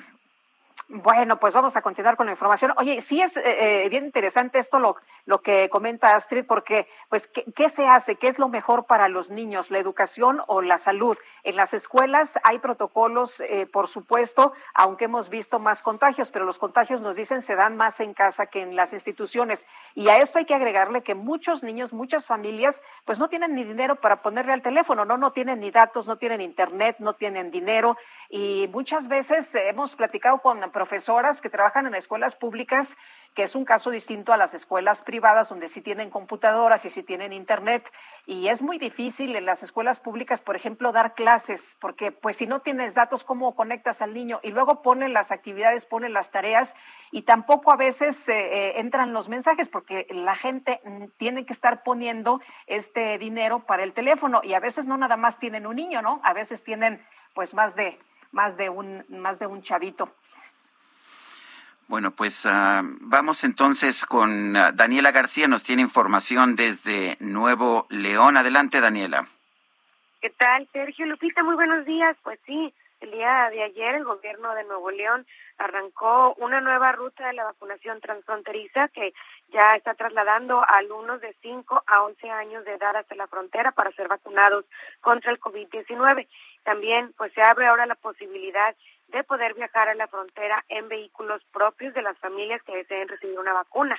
El día de ayer, frente a Palacio, eh, pues dio arranque esta nueva esta nueva vacuna transfronteriza, partieron 363 alumnos a los que se les aplicó la vacuna de Pfizer, que recordemos es la única que está aprobada para menores de edad, y esto es ahora en el Puente Colombia. El costo del traslado de los menores será asumido por el Estado, además de que con esto se espera triplicar la cantidad de niños que se vacunaban hasta el momento. Eran mil por día y se espera llegar a vacunar a tres mil por día. El gobernador del estado de Nuevo León, Samuel García, dijo que por cada cinco mil cinco alumnos que van en el autobús habrá un maestro acompañándolos y aseguró que también en materia de seguridad carretera pues habrá muchos operativos por parte de Fuerza Civil, Guardia Nacional y el Ejército de México, por lo que las familias pueden estar tranquilos de cuando los menores viajen a la frontera. En cuanto a lo que les mencionaba de la vacunación en vehículos propios, lo que se informó es que podrán ahora viajar las personas que vayan con sus hijos y con menores que, tengan la aprobación de sus padres para recibir una vacuna en el país vecino. Esto pues ya a partir del día de ayer y para hacerlo las personas tienen que inscribirse para dar a conocer el vehículo en el que estarán viajando y los niños con los que estarán eh, pues yendo a la frontera. Es la información que tenemos esta mañana, Sergio Lupita. Dani, gracias. Al contrario, muy buenos días. Y nuestro país registró un nuevo récord de contagios de COVID-19. Jorge Almaquio, cuéntanos, ¿qué tal? Buenos días. ¿Qué tal, Lupita? Sergio, amigos, así es. México registró un nuevo récord de contagios de COVID-19 al reportar 49.343 casos y la cifra más alta de decesos con 320 defunciones en las últimas 24 horas. Apenas el sábado pasado, 15 de enero, la Secretaría de Salud había notificado la cifra máxima de infecciones durante la pandemia con 47.113 casos. Con la nueva cifra, en nuestro país se tienen cuatro millones cuatrocientos treinta y cuatro mil setecientos cincuenta y ocho casos acumulados de nuevo coronavirus y un total de trescientos un mil 789 defunciones. El lunes, el informe técnico diario COVID-19 de la Subsecretaría de Prevención y Promoción de la Salud informó que la tercera semana de enero iniciaba con una reducción con 17.101 nuevos casos de SARS-CoV-2, pero bueno, pues, desafortunadamente se vuelve a romper el récord y siguen los, los contagios aquí en nuestro país. Sergio Lupita, amigos, el reporte que les tengo. Muchas gracias, Jorge. Buenos días. Buen día, saludos. Son las 8 con 54 minutos. Vamos a una pausa y regresamos. Te convidei para dançar, a tua voz me acalmava. São dois pra lá, dois pra cá. Meu coração traiçoeiro batia mais que o bongo tremia mais que as maracas, descompassado de amor. Minha cabeça rodando, rodava. Sergio Sarmiento y Lupita Juárez quieren conocer tu opinión, tus comentarios o simplemente envía un saludo para ser más cálida esta mañana. Envía tus mensajes al WhatsApp 5520 109647.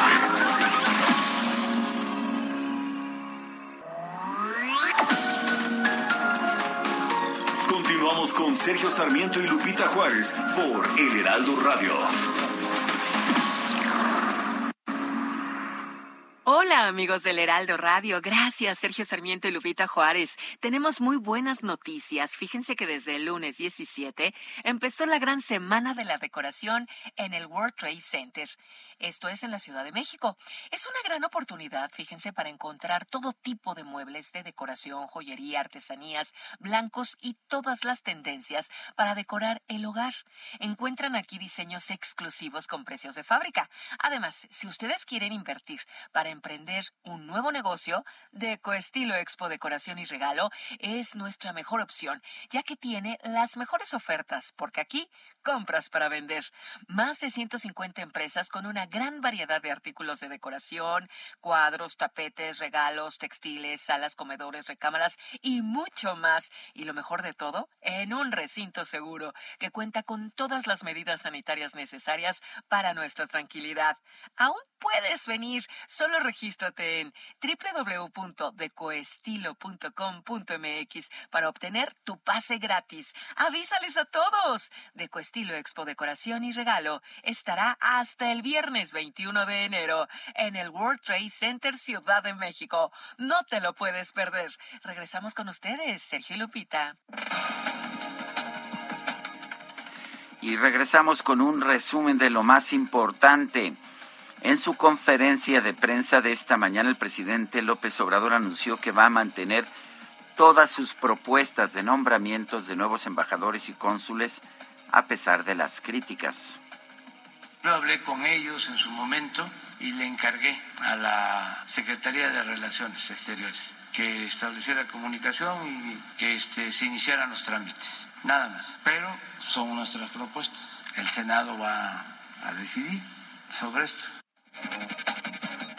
Bueno, por otro lado, el presidente López Obrador aseguró que están bien las relaciones con España, aunque reconoció que los lazos entre ambos países eran más fuertes durante el periodo neoliberal. Era más que estrecha la relación del gobierno de España con el gobierno de México durante los sexenios del periodo neoliberal. Las empresas españolas hacían lo que querían, nos veían como tierra de conquista. Se llevó a cabo una especie de segunda conquista. Entonces ya eso ya no se permite, no aceptamos. Yo creo que el pueblo español nos entiende bien porque ellos no aceptarían que otro país o empresas de otros países llegaran a saquear, a robar. El INEGI informó que de acuerdo con la, la, encuesta nacional de seguridad pública urbana, en diciembre de 2021 el 65.8% de la población mayor de 18 años consideró inseguro vivir en su ciudad. Y la Secretaría de Seguridad y Protección Ciudadana dio a conocer que este martes comenzó la distribución de los recursos del Fondo de Aportaciones para la Seguridad Pública 2022. Chisme ya tienes tan compete a mi pobre mujer. Don Cipriano, el de los abarrotes, ya ni me quiere ver. Que esto, que lo otro, chismes. Bueno, pues en redes. ¿Puso verdad? se puso bueno. Mira, en redes sociales hizo viral un video. Muestra a un joven que se niega a bajarse de una combi de transporte público a pesar de que su novia le dice que ya llegaron a su destino.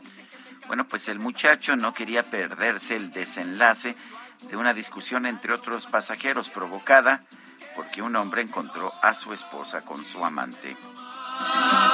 Nunca le da gusto a nadie. Hay que aguantar. ¡Casado! Tu esposa me lo dijo, pero ya lo voy a dejar, ya, Sí. me, voy, ya me decidí por Sí, ella. ya que destruiste tu matrimonio y quieres destruir el de nosotros. Espérate, amor, un ratito más, espérame. Espérame, bajamos en la siguiente, bajamos en la siguiente. No, porque vamos a llegar tarde al trabajo. Yo llego después. No, ya no. No, espérame, espérame, espérame. No, no, no, no. No, no, espérame, amor. Espérame, espérame. Eh, Señora, ¿con quién se va a quedar, señora? ¿Con quién se va a quedar? Señora, ¿con quién se no puedo quedar? No, espérate, espérame, déjame, déjame. Señora, ¿con quién se va a quedar? Señora. La micro deportiva.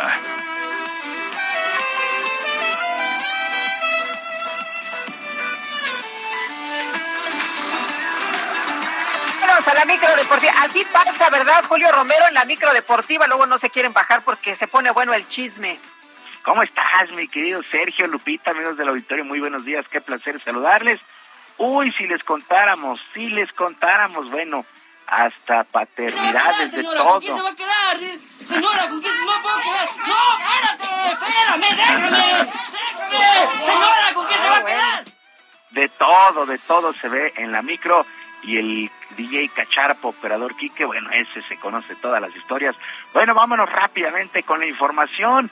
Debido a que tiene siete casos positivos de COVID, los Cholos de Tijuana tuvieron que posponer su duelo contra la Franja del Puebla del próximo viernes al arrancar la fecha 3 del torneo de clausura del fútbol mexicano. El juego arrancaría a las 9 de la noche en el Estadio Cuauhtémoc allá en la Angelópolis y ahora pues este juego espera nueva fecha. Los siete casos son del primer equipo de este que los Cholos de Tijuana y ya se encuentran aislados y en tratamiento correspondiente. Mientras que el español Jorge Meré se convirtió en el cuarto refuerzo de las Águilas del América para las próximas tres campañas acá en el Balompié Nacional. El defensa central llegó a la Ciudad de México, se trasladó a las instalaciones de Cuapa, donde presentó sus exámenes médicos, firmó su contrato y fue presentado con sus compañeros. Meré llega procedente del Colonia de la Bundesliga de Alemania y el encargado de darle la bienvenida fue su compatriota Álvaro Fidalgo.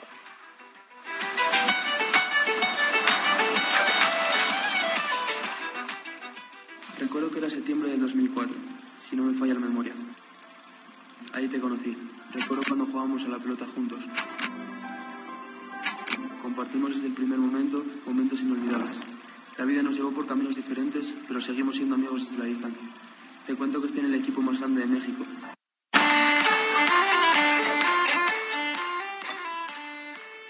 Bueno, pues ahí está el video de Álvaro Fidalgo, le da la bienvenida.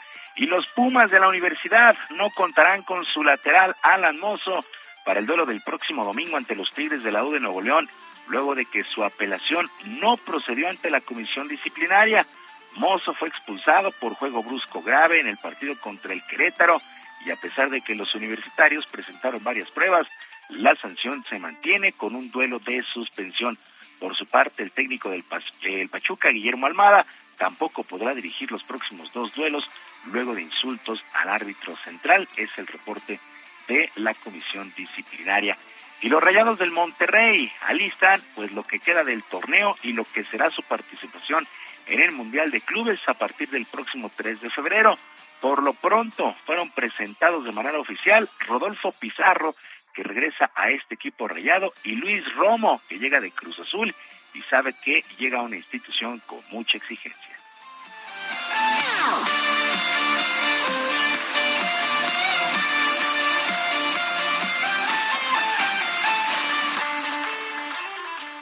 Realmente es un gran reto en mi carrera, el más importante hasta el momento, porque siempre lo que te toca en este momento es lo, más importante. Si sigues pensando en el pasado o en el futuro, no estás enfocado y entonces pierdes concentración. Yo creo que este es el, el momento más importante en mi carrera porque, porque es el que me tengo que enfocar y, y sí, siempre llegar a una institución como Monterrey que tiene grandes aspiraciones con un mundial de clubes y con un año mundialista te puede potenciar muchísimo, también te puede trabar un poco, entonces es un gran año.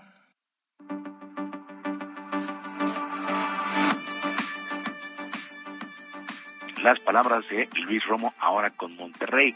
Fecha 21 en el fútbol español arrancó con un triunfo del Betis 4 por 0 sobre el equipo del Alavés. Andrés Guardado, el mexicano, jugó los 90 minutos. Diego Laines entró de cambio al minuto 83.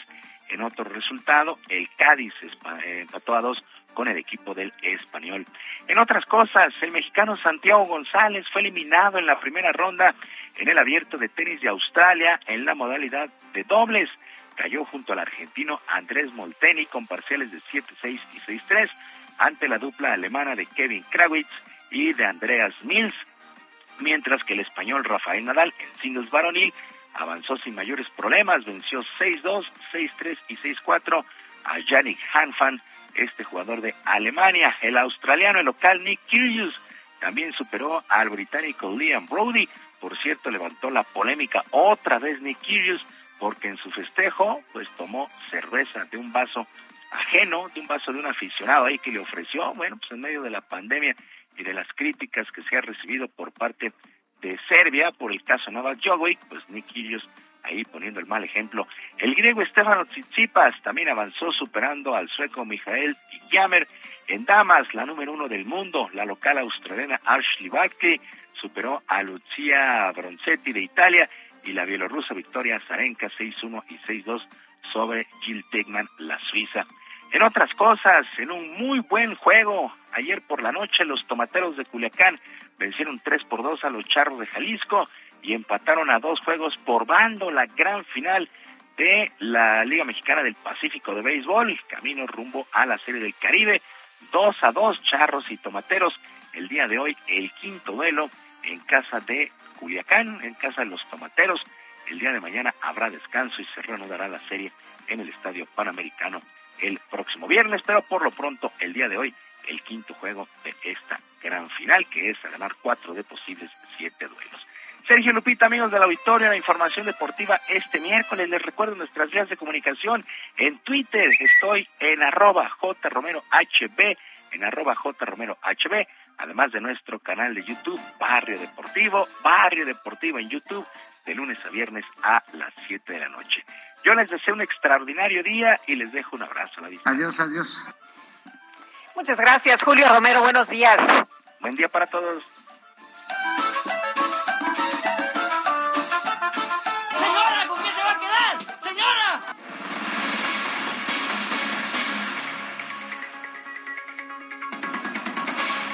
Este lunes, Margarito Martínez Esquivel, fotoperiodista allá en Tijuana, Baja California, fue asesinado a tiros cuando salía de su domicilio. Tenemos en la línea telefónica a Adela Navarro Tello, ella es directora general del prestigioso semanario Z de Tijuana. Adela, ¿cómo estás? Buenos días. Cuéntanos, cuéntanos de Margarito, ¿quién era? Muy buenos días, eh, bueno, Margarito era un fotoperiodista de la policíaca con más de 30 años de experiencia, hijo de periodista, eh, un, buen hombre, un buen ciudadano, una buena persona, un periodista comprometido con su trabajo, eh, que nos, nos duele y nos afecta al gremio baja californiano muchísimo que, que le hayan, le hayan arrebatado la vida. Eh, Adela, tengo entendido que la Fiscalía se encuentra ya trabajando para esclarecer el caso. Lo que llama la atención es una de las líneas de investigación o una de las teorías es que se trató de un pleito entre vecinos. ¿Hay alguna información periodística que tenga algún otro señalamiento? Sí, se están manejando otras líneas de investigación. Todavía no, eh, no han sido notificadas o no han sido dadas a conocer públicamente pero sabemos que esa fue la hipótesis inicial de la Policía Municipal de Tijuana, que es la primera que llegó a la escena del crimen, y al entrevistarse ahí con algunos de los testigos eh, del asesinato, llegaron a esa, a esa a esa primera conclusión, que había sido un pleito entre vecinos. Sin embargo, la Fiscalía General del Estado pues está explorando otros caminos, uno de ellos es una amenaza o un altercado público que tuvo Margarito hace más de un mes con un presunto comunicador de, redes sociales, ¿no? Por un tema de, de, de, comunicación, de periodismo, de información. Entonces, esas son hasta el momento las dos líneas que, que se sabe está la Fiscalía General está investigando.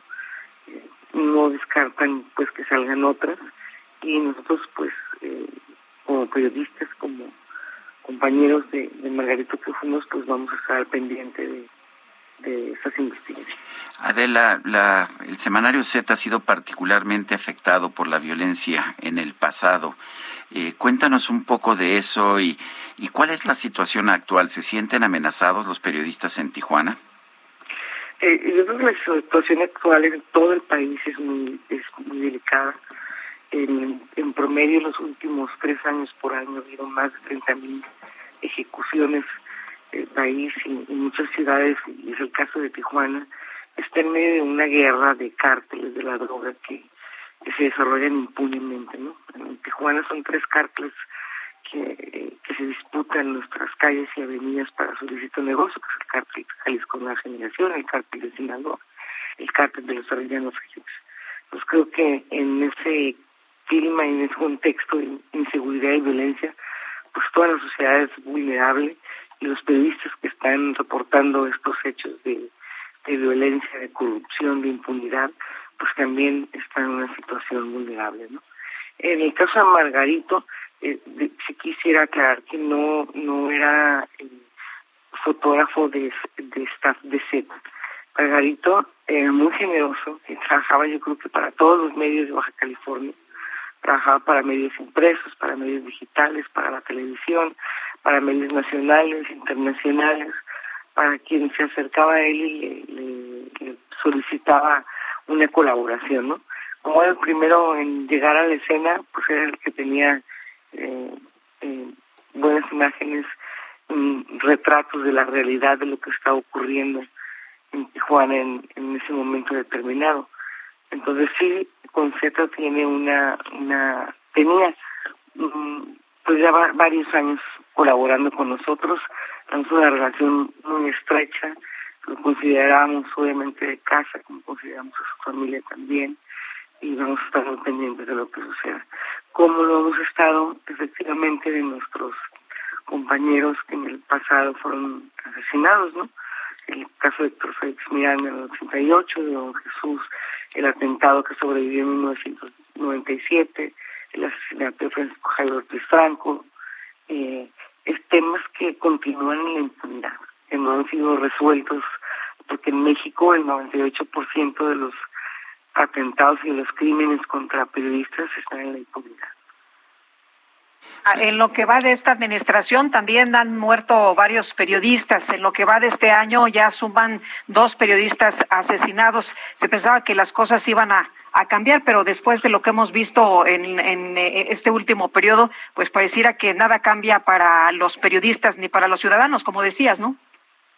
Así es, desafortunadamente, pues ya tenemos varios sexenios que hay una indolencia, una indiferencia hacia eh, la seguridad para, para el ejercicio de la libre expresión y la justicia para los crímenes contra periodistas. No, no, no ha cambiado nada en los últimos sexenios. Eh, son, son, de acuerdo a, la propia Secretaría de Gobernación, en los últimos tres años son 51 periodistas asesinados en el país. Y de acuerdo a las organizaciones de protección y defensa de los periodistas, no hay justicia, no hay solución de los casos como no lo hubo en, secciones anteriores, no lo hay ahora. Lo que sí, lo que sí eh, cambia, pues es que como lo estamos viendo, pues cada vez son más los periodistas asesinados. Adela Navarro, gracias como siempre por conversar con nosotros. Muchas gracias, Sergio. Un abrazo.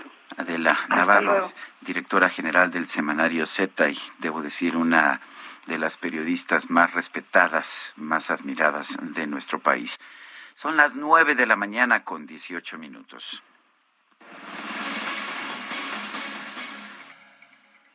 Agustín Barzal, analista político en este espacio. ¿Cómo estás? Buenos días.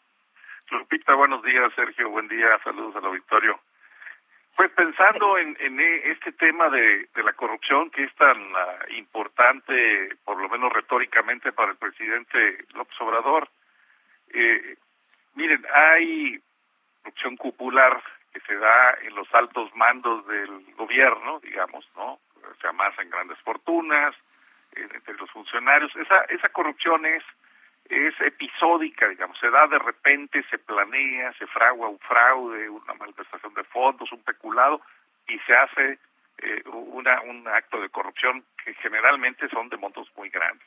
Y luego está la corrupción burocrática la que se da en los niveles mando, en los mandos y niveles medios y bajos de, la administración pública, en la burocracia, y esa es la cotidiana, esa es sistémica, esa se da de manera organizada, cotidiana, todos los días, y es la mordida a los policías, la mordida eh, que se tiene que dar para agilizar un trámite en alguna ventanilla pública, eh, ese tipo de corrupción que vemos y sufrimos los ciudadanos prácticamente todos los días. De hecho, yo diría que esas, eh, esos tipos de corrupción son los que distinguen a un país eh, de primer mundo de un país como el nuestro, un país en vías de desarrollo. El, si nos llevaran a, vendados, digamos, de los ojos así a una a un país que no sabemos cuál es y nos pusieran ahí en la, en la llegada, en el aeropuerto, pues sabríamos inmediatamente si estamos en un país desarrollado o, un país subdesarrollado, al, al ver cómo nos trata la gente de migración de ese país o cómo nos tratan las personas de aduanas. Si no hay corrupción ahí, en ese nivel, pues, probablemente estamos en, en Europa o Estados Unidos o en Canadá o en Australia, Nueva Zelanda, Japón. Y, y si empieza a haber ciertos este, indicios de corrupción, pues es que estamos en algún país como el nuestro, por desgracia. Esa corrupción esa corrupción sistémica que sea todos los días, en los mandos bajos, en la burocracia, esa no le interesa al presidente López Obrador. Nunca, ya no hay una sola política pública de este gobierno para combatir ese tipo de corrupción. Eh, hace una hora más o menos, en su mañanera, eh, le preguntaron al presidente qué opinaba de que se estaban desapareciendo las tiendas de liste. Antes había supermercados, digamos, de liste que este, daban precios más bajos, etcétera. Y dijo, es que, es que había mucha corrupción. Entonces, pues no vale la pena subsidiar porque hay corrupción. Bueno, pues esa corrupción es la que a la que yo me refiero. Él dijo, eh, hay exdirectores, vean a los exdirectores de listes, que vean cómo viven, son muy ricos, es que hicieron mucho mucho dinero con, con la corrupción. Sí, pero no todos, dijo. Ah, no, hay excepciones. Bueno, entonces, ¿qué pasó con las excepciones? Porque llegaron, llegó algún director del ISTE que no era corrupto y sin embargo siguió la corrupción en los supermercados del ISTE. Eh, es decir, la tesis del presidente de que si la casa es honesta, los de abajo también son honestos, pues se derrumba. Eh, el presidente López Obrador es una persona honesta yo creo que es un hombre al que no le interesa enriquecerse, no le interesa el dinero y sin embargo sigue habiendo corrupción en el ámbito federal, en la administración pública federal. bueno, a pesar de que ha sacado sus banderitas blancas, ¿no? Y ha mencionado en las mañaneras que ya no hay corrupción en este país. Exactamente. A pesar de eso, ahí está. Y está en áreas de la administración pública federal, para yo no hablar de policías y eso que son locales, que son estatales. Bueno, está la Comisión Federal de Electricidad. Yo estoy seguro que quienes nos escuchan eh, habrán tenido que hacer algún trámite ante la Comisión Federal de Electricidad, por ejemplo, cuando eh, se cambian de casa y tienen que cambiar el recibo o quieren cambiar el recibo que llega a nombre de las nuevas personas que viven ahí, es una corrupción tremenda. Tiene uno que contratar a alguien, pagarle un dinero, porque de otra manera no sale el trámite. Entonces, me parece que es un grave error de esta, de esta administración, de esta famosa cuarta transformación creer, uno, que la corrupción se corrige cuando la persona que está arriba, cuando el político más importante del área en cuestión es honesto y entonces los de abajo también se vuelven honestos mágicamente. No, la salud no se contagia, se contagia la enfermedad, por desgracia. Entonces, eh, eh, pues sí, yo creo que habría que recordarle al presidente López Obrador que esa corrupción también existe, que no la minimice, porque siempre dice, antes se hablaba de la corrupción y se pensaba en los policías y en los burócratas, este, entonces, y, como que eso no es importante, como que eso no, no le afecta a los pobres, o claro que sí, y es más, les afecta mucho más a los pobres que a, la, que a los ricos, pagar mordidas en, en los trámites. Ojalá, ojalá que se den cuenta a tiempo y que empiecen a hacer algo, porque esa corrupción también es, es eh, grave esa corrupción está enraizada, es sistémica y es muy difícil de erradicar si no se toman medidas serias, profundas, eh, bien analizadas, políticas públicas para resolver el problema. Pues sí, pues, pero creo que andan más interesados en otros temas, ¿eh? Hoy sí, por desgracia. Muy bien.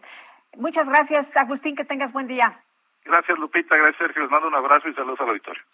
Y rápidamente, con el objetivo de evitar contagios de COVID-19, la Secretaría del Medio Ambiente de la Ciudad de México ha señalado que el área de atención ciudadana de verificación vehicular de la Dirección General de Calidad del Aire permanecerá cerrada al público hasta nuevo aviso. Sigue habiendo la, la obligación de verificar, solo que ya no hay oficina de atención al público.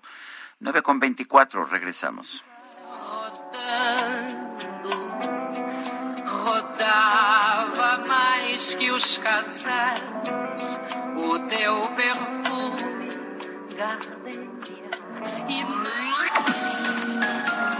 Sergio Sarmiento y Lupita Juárez quieren conocer tu opinión, tus comentarios o simplemente envía un saludo para ser más cálida esta mañana. Envía tus mensajes al WhatsApp 5520 109647.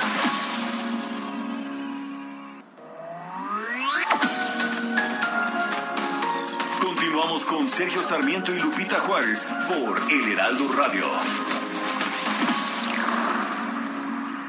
Este año puedes quedarte tranquilo gracias a Citibanamex, porque durante el mes de enero si pagas tu predial, tenencia, refrendo o agua a meses sin intereses con tarjetas de crédito Citibanamex, puedes obtener hasta 4% de bonificación. Paga en sucursales Citibanamex o en oficinas recaudadoras. Vigencia de la promoción y registro del 1 al 31 de enero del 2022. Condiciones en citibanamex.com diagonal impuestos y servicios. Requisitos y CAT en citibanamex.com.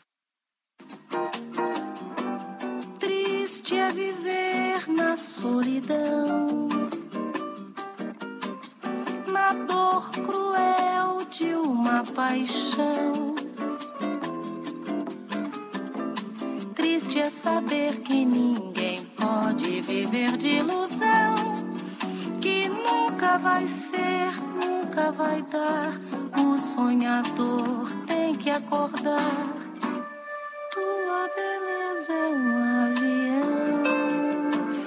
Triste es vivir en la soledad, en el dolor cruel de una pasión. La letra y la música de Antonio Carlos Jobim, estamos escuchando la voz de Elis Regina y creo que en esta versión debe aparecer por ahí el propio Tom Jobim, el compositor, que no cantaba muy bien, pero que tenía una voz muy agradable.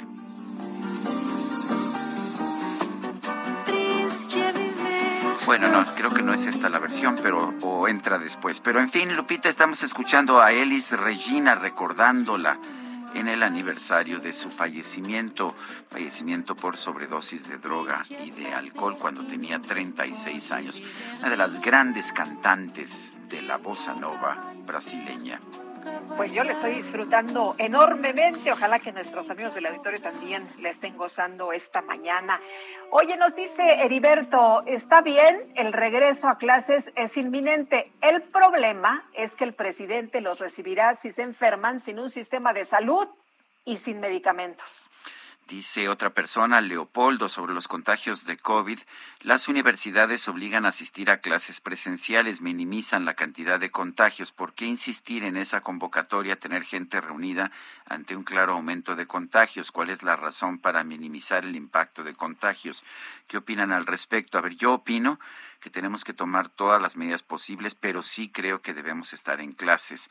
La educación a distancia no ha funcionado, quizás ya a los niveles superiores pueda ser más eficaz.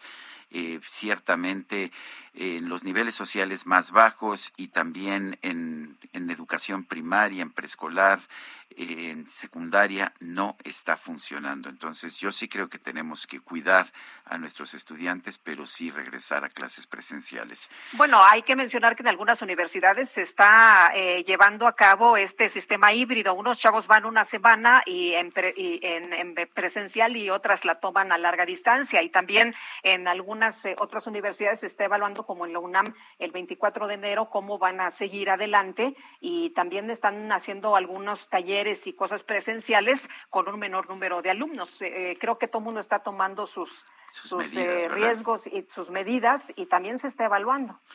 Son las nueve con treinta y cuatro minutos.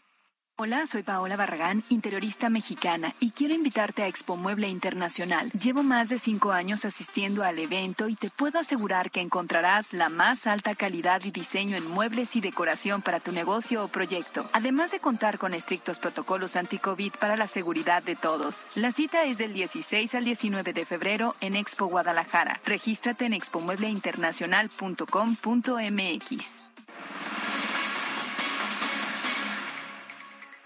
Seguimos con la información. El Consejo Nacional de Ciencia y Tecnología, CONACYT, recomendó reducir a la mitad la importación de glifosato respecto al año anterior.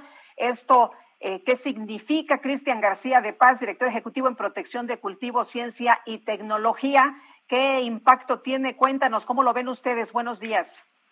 Muy buenos días, Lupita, eh, Sergio, me da mucho gusto saludarlos. Pues mira, Lupita, de entrada es, es, es un tema preocupante. Es una, es una comunicación que nos preocupa mucho porque tiene muchas implicaciones y no necesariamente positivas. Lo que yo te puedo decir es que eh, eh, ya hemos discutido mucho, ya hemos platicado mucho de la eficiencia del glifosato en el campo mexicano. El glifosato es uno de los herbicidas más usados no solo en México, sino en el mundo. Recientemente la Unión Europea acaba de emitir un dictamen sobre la seguridad del uso del glifosato, un dictamen de más de 11.000 páginas en donde se revisaron documentos, en donde se revisaron estudios, en donde se hicieron pruebas inclusive para determinar esta, esta, eh, eh, la seguridad del uso de este producto. Sin embargo, esta, esta eh, conclusión de la Unión Europea no fue tomada en cuenta por CONACYT, a pesar de haberles pedido que la tomaran en cuenta precisamente para, para la aplicación del decreto. Y pues bueno, CONACYT nos anuncia hace algunos días que reduce de manera significativa la autorización para la importación de glifosato. Mira, hablando ahorita en términos de, los, de, la crisis actual que tenemos de salud en, México, eh, Lupita, Sergio, como un ejemplo, te podría decir que reducir la importación de glifosato en México es como si un país disminuyera su compra de vacunas.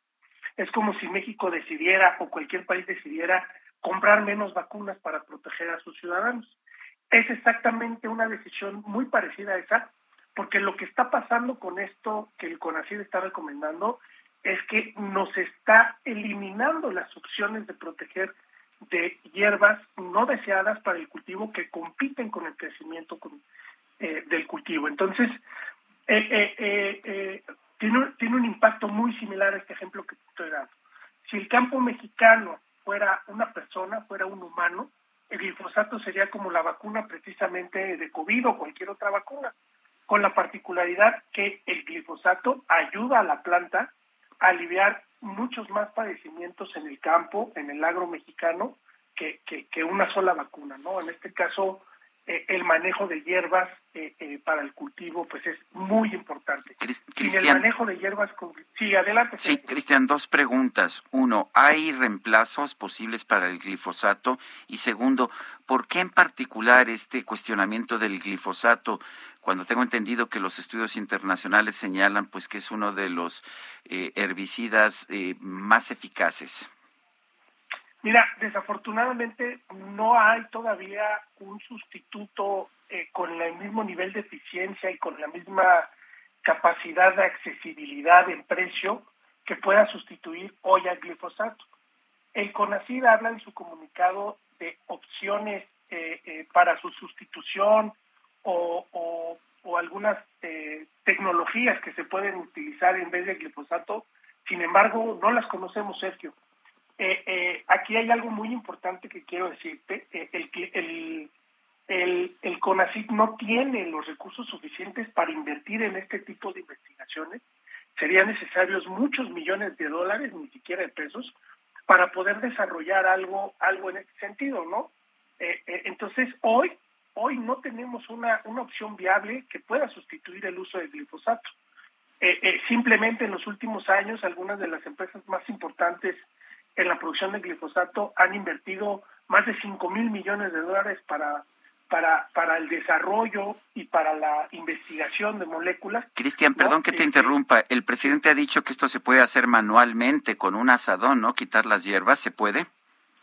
Mira, imagínate, si tú tuvieras un par de hectáreas esto y sembraras maíz, lo más probable es que sí, pero no para campos de 20 mil hectáreas en donde siembras toneladas de maíz. O sea, es imposible llevarlo a una producción a gran escala.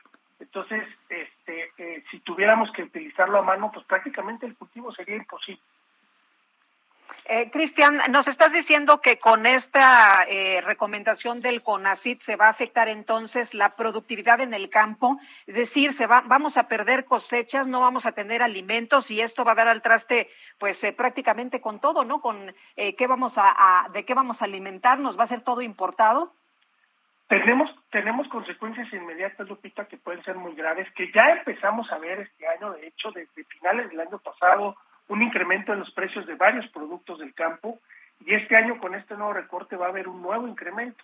Va a bajar la eficiencia, la, eh, eficiencia en el cultivo de los productos más importantes del campo que llegan a nuestras mesas, lo cual va a acarrear no solamente el encarecimiento de productos como hoy lo estamos viendo con muchos productos, el caso del limón, no lo podemos ver muy evidentemente, este, vamos a tener menos alimentos y vamos a tener alimentos más caros.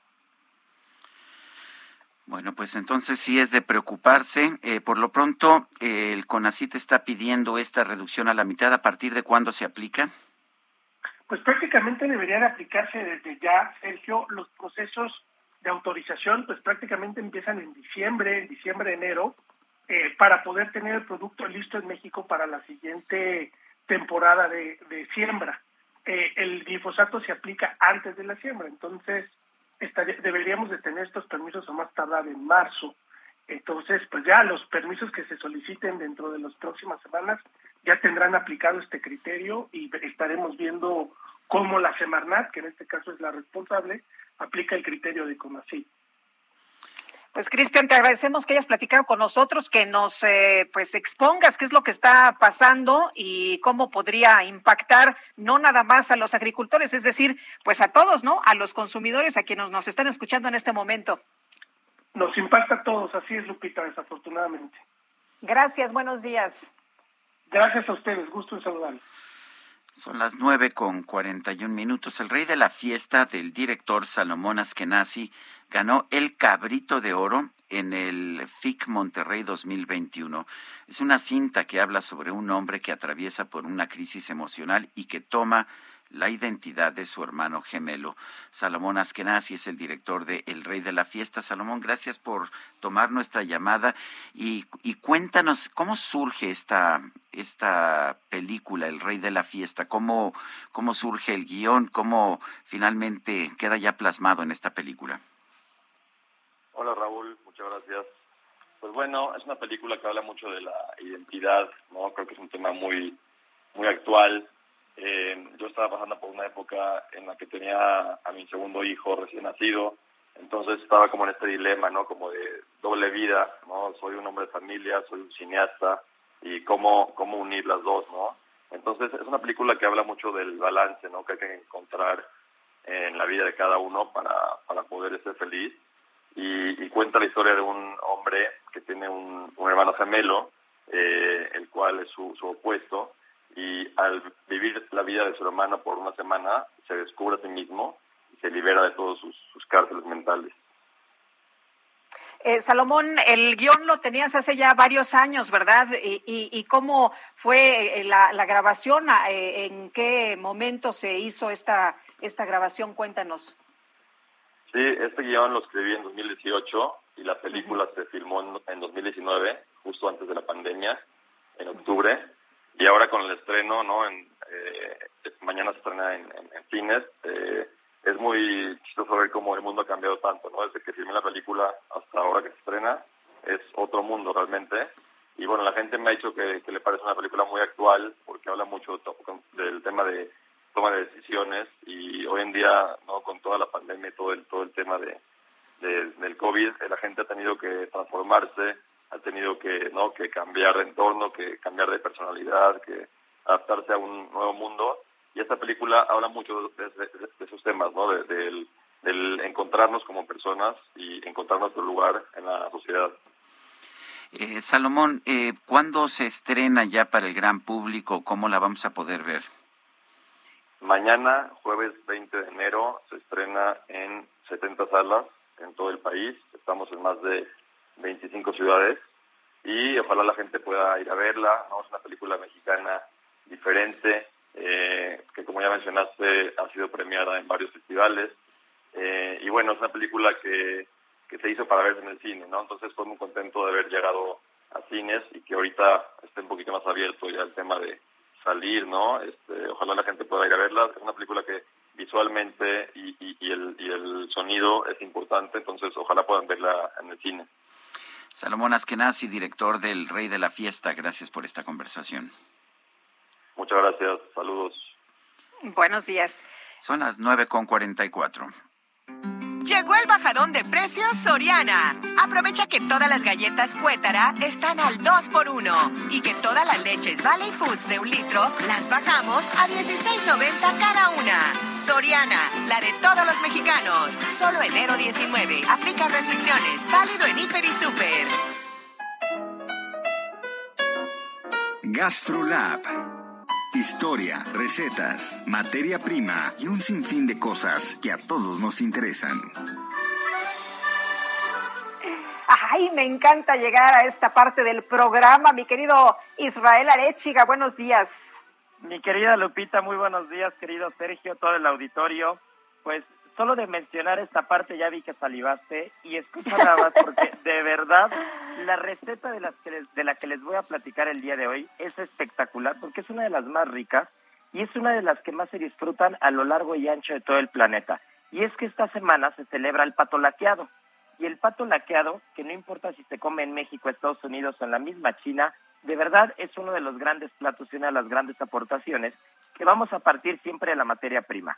Las primeras referencias que se tienen sobre el pato como alimento es de la época eh, de, de- de la cultura de Mesopotamia. Ahí es donde empiezan a engordar los patos y donde se empiezan a dar cuenta que tiene una capacidad muy particular de engorda y que el hígado en particular va reteniendo mucha grasa y que este hígado es delicioso.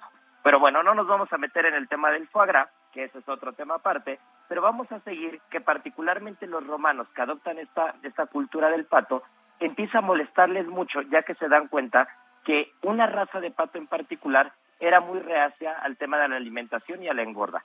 Entonces ellos empiezan a dejar el pato, no empiezan a usarlo e incluso prefieren a los pollos antes que la, que la carne de pato. Pero eh, la primera referencia que vamos a tener muy ligada a una especie de receta parecida al pato laqueado es en Roma y no en China. Y es justo en el libro de Recoquinaria de Apicio, que fue el primer gastrónomo romano del siglo I después de Cristo, y él tiene ya una receta registrada de un pato muy parecido a la preparación que encontramos en China. Pero ahora sí nos vamos a China.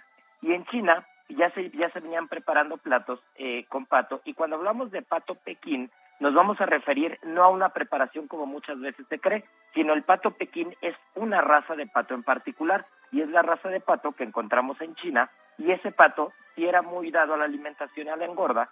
Y entonces los chinos lo empiezan a preparar y lo empiezan a usar en muchas recetas. Entre los datos curiosos de este plato es que es de los pocos platos que hay en la cocina china en la que se cocina la carne entera. Si ustedes piensan en platos de comida china con proteína, con pollo, con carne de res o con otro, cual- cual- cualquier otra proteína, se darán cuenta que la mayoría de la carne viene picada, viene cortada, viene deshebrada, pero no entera. Entonces el pato laqueado es de los primeros que se empiezan a preparar de esa manera y originalmente únicamente el emperador de la dinastía Yuan era el único que podía comer el pato laqueado, nada más y era un símbolo de dignidad y poder. Posteriormente llega la dinastía Ming y entonces ellos ya permiten que el pato forme parte del menú de la corte imperial. Y finalmente la dinastía Qing, ellos ya popularizan y extienden en todas las clases altas para poder inspirar a poetas y eruditos. Finalmente la receta se empieza a extender por todo China y ahí vienen dos preparaciones que son las que van a marcar el pato laqueado como tal. Uno que es eh, preparado en un horno sin puertas, llamado el método Menlu, y ese método usa, número uno, leña de árboles frutales, sobre todo de dátiles, y esta, esta, esta, este fuego tiene que ser visible y es la más tradicional de todas. Y tenemos la segunda o el segundo método llamado Walu, y ese fue creado ya a finales de 1800 y usa un fuego no visible, únicamente es brasa y siempre van a empezar con tallos de mijo. Esas son como las dos vertientes del pato original y entre los últimos datos curiosos que les platico es que número uno, se tiene que inflar el pato cuando está crudo para que la piel se despegue, si no, no va a quedar crujiente. Y número dos, la tradición marca que se tiene que cortar fuera de la mesa, ya que era muy mal visto en las clases altas chinas que se cortara la comida dentro de la mesa. Por eso siempre en las recetas chinas ya venía cortada la proteína o el pato, que era de los pocos que se cocinaban enteros, se tenían que cortar fuera de la mesa. Les mando un fuerte abrazo y bueno, pues nos escuchamos el día de mañana. Sé que ya los dejé salivando con esta receta que es un espectáculo. Pues la verdad sí, la verdad sí. Gracias, Israel. Y recuerden que sea pato y no ganso, ¿eh? Por favor. Muy bien, aunque me imagino que les habrá diferente a nosotros que pregúntale a Emilio Lozoya, ¿no? Sí, sí, sí, el, gan- el ganso yo creo que se puede cruzar un poquito. Muy bien, muchas gracias, buenos días. Un fuerte abrazo. Son las nueve con cuarenta y nueve. En Soriana, el sabor y la calidad van de la mano. Filete de salmón chileno congelado a 299 pesos el kilo. 20% de descuento en líneas Blanco del Nilo, Sierra Madre y Atún Dolores congelado del Departamento de Pescados y Mariscos. Soriana, la de todos los mexicanos. Solo 18 y 19 de enero. Aplica restricciones. Válido en Hiper y Super. Bueno, ya es momento de ir a un resumen de la información más importante que se ha generado esta mañana. Desde Palacio Nacional, el presidente López Obrador expresó confianza en que el nuevo director del Fondo Nacional de Fomento al Turismo, Javier May, tenga un buen desempeño a pesar de que no concluyó su licenciatura. Y se hizo el cambio porque pues este Javier May es pues un agente de trabajo de campo, fue muy cuestionado porque resulta que no terminó la licenciatura de los tres mejores presidentes de México. Hay uno que estudió hasta la educación básica, fue un gran presidente.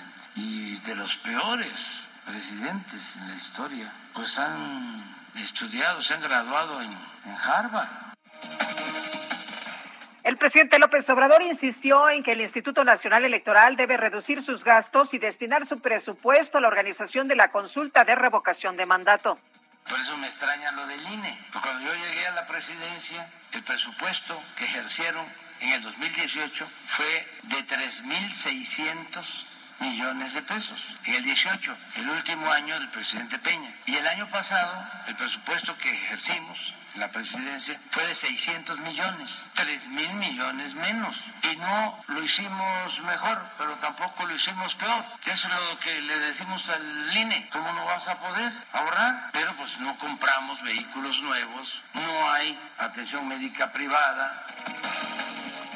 En este espacio, el consejero presidente del INE, Lorenzo Córdoba, señaló que si el instituto no cuenta con los recursos necesarios para la consulta de revocación de mandato, como lo marca la ley, se tendrá que cambiar la estructura normativa del ejercicio analizarlo en una clara lógica, pues digamos que ha venido desplegándose desde varios años de descalificación del propio INE. Justamente, si no nos dan el dinero, nosotros vamos a tener que cambiar todo el entramado normativo de la consulta emitimos lineamientos, existe la estrategia de, capacitación electoral, entre otras varias normas que están pensadas como debe de ser para hacer la consulta como lo pide la ley. Pero si se nos impide por otras instancias hacer eh, lo que la ley establece, pues evidentemente tienen que cambiarse. Bueno, y por otro lado, el consejero presidente Lorenzo Córdoba denunció que los políticos afines al gobierno federal llevan a cabo una campaña para descalificar al instituto ante la opinión pública. Porque lo único que hacen es evidenciar qué es lo que está detrás de este discurso. Detrás de ese discurso no se quiere eh, hacer una revocación de mandato efectivamente bien, más allá de que quien enarbola este discurso es quien lo pide. Lo que se quiere es descalificar a la institución y tratar de ganar en esta discusión pública lo que en los últimos años se ha venido perdiendo sistemáticamente ante tribunales, que es lo que tiene que ver con el intento de eh, pues, eh, reducir, eh, acotar, etcétera, las condiciones laborales de, de los trabajadores del INE. El gobierno de los Estados Unidos informó que a partir de la próxima semana va a entregar 400 millones de mascarillas N95 a los ciudadanos para tratar de frenar el repunte de casos de COVID-19. Y las autoridades sanitarias de Alemania reportaron un nuevo récord diario de contagios por COVID-19 con más de 100.000 casos en las últimas 24 horas. Bienvenido al mundo de YouTube. Yo soy un youtuber que sube vlogs. Solo cuento mi vida, mi contenido es el mejor. Yo hago retos divertidos que a nadie. Bueno, lo que me queda claro es que nos equivocamos de profesión, Guadalupe. La revista Forbes dio a conocer la lista de los creadores de contenido para YouTube que tuvieron más ingresos en 2021. El joven estadounidense Jimmy Donaldson, mejor conocido como Mr. Beast, encabezó la lista con 54 millones de dólares. En sexto lugar aparece la rusa Anastasia Radzinskaya, de 7 años, quien ganó 28 millones de dólares con su canal Like Nastia. ¿Cuántos años dijiste? Siete años, 28 Ándale. millones de dólares. Se nos acabó el tiempo, Guadalupe. Pues vámonos entonces a abrir nuestro canal de YouTube. Que la pasen todos muy bien, disfruten este día y los esperamos mañana a las 7. Hasta mañana, gracias de todo corazón.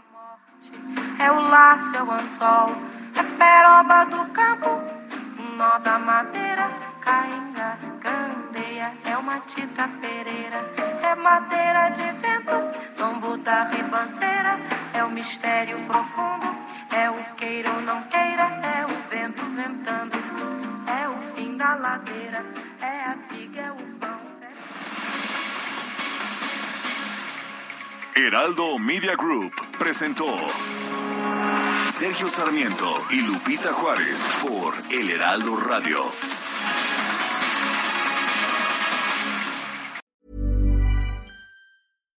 When you make decisions for your company, you look for the no-brainers. And if you have a lot of mailing to do, stamps.com is the ultimate no-brainer. It streamlines your processes to make your business more efficient, which makes you less busy. Mail checks, invoices, legal documents, and everything you need to keep your business running with stamps.com.